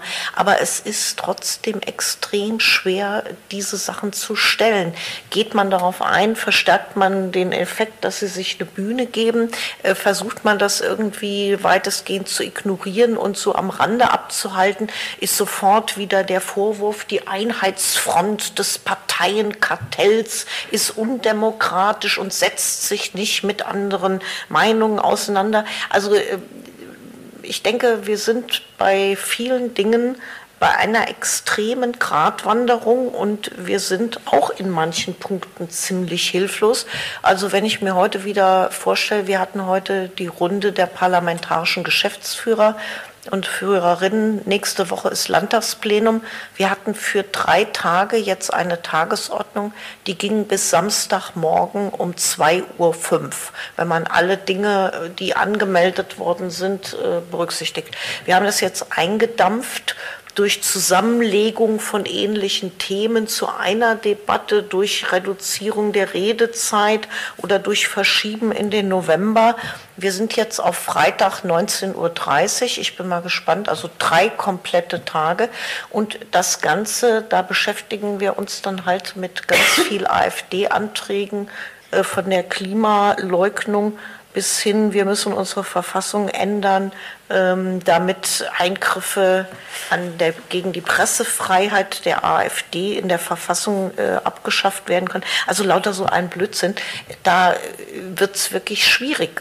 Es wird wirklich schwierig, wie gehen wir auch damit irgendwie noch äh, politisch um. Aber trotzdem möchte ich jetzt nicht ganz so resignativ äh, sein. Es gibt ja Leute, die sagen, okay, vielleicht haben sie auch jetzt ein gewisses Level erreicht. Die stehen ja in, bei 22 Prozent. Vielleicht ist das jetzt auch mal, dass man alles eingesammelt hat, was es sozusagen da an Potenzial gibt. Äh, und dass es jetzt eine gewisse Gegenbewegung gibt, vielleicht, weil sich doch jetzt auch einige erschrecken.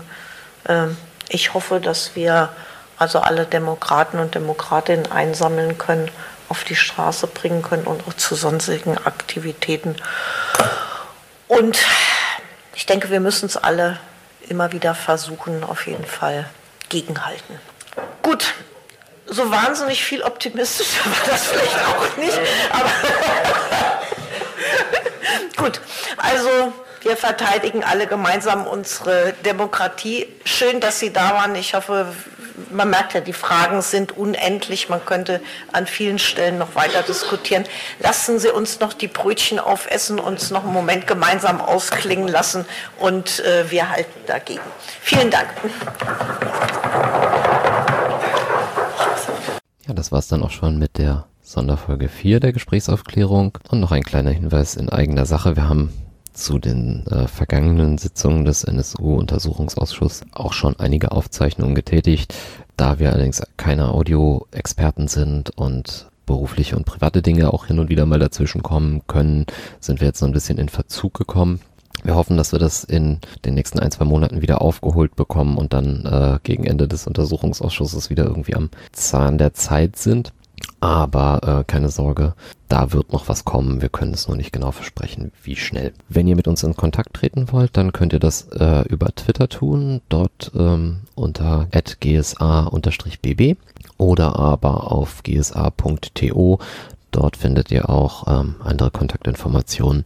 Das war's dann auch und vielen Dank fürs Zuhören. Bis bald.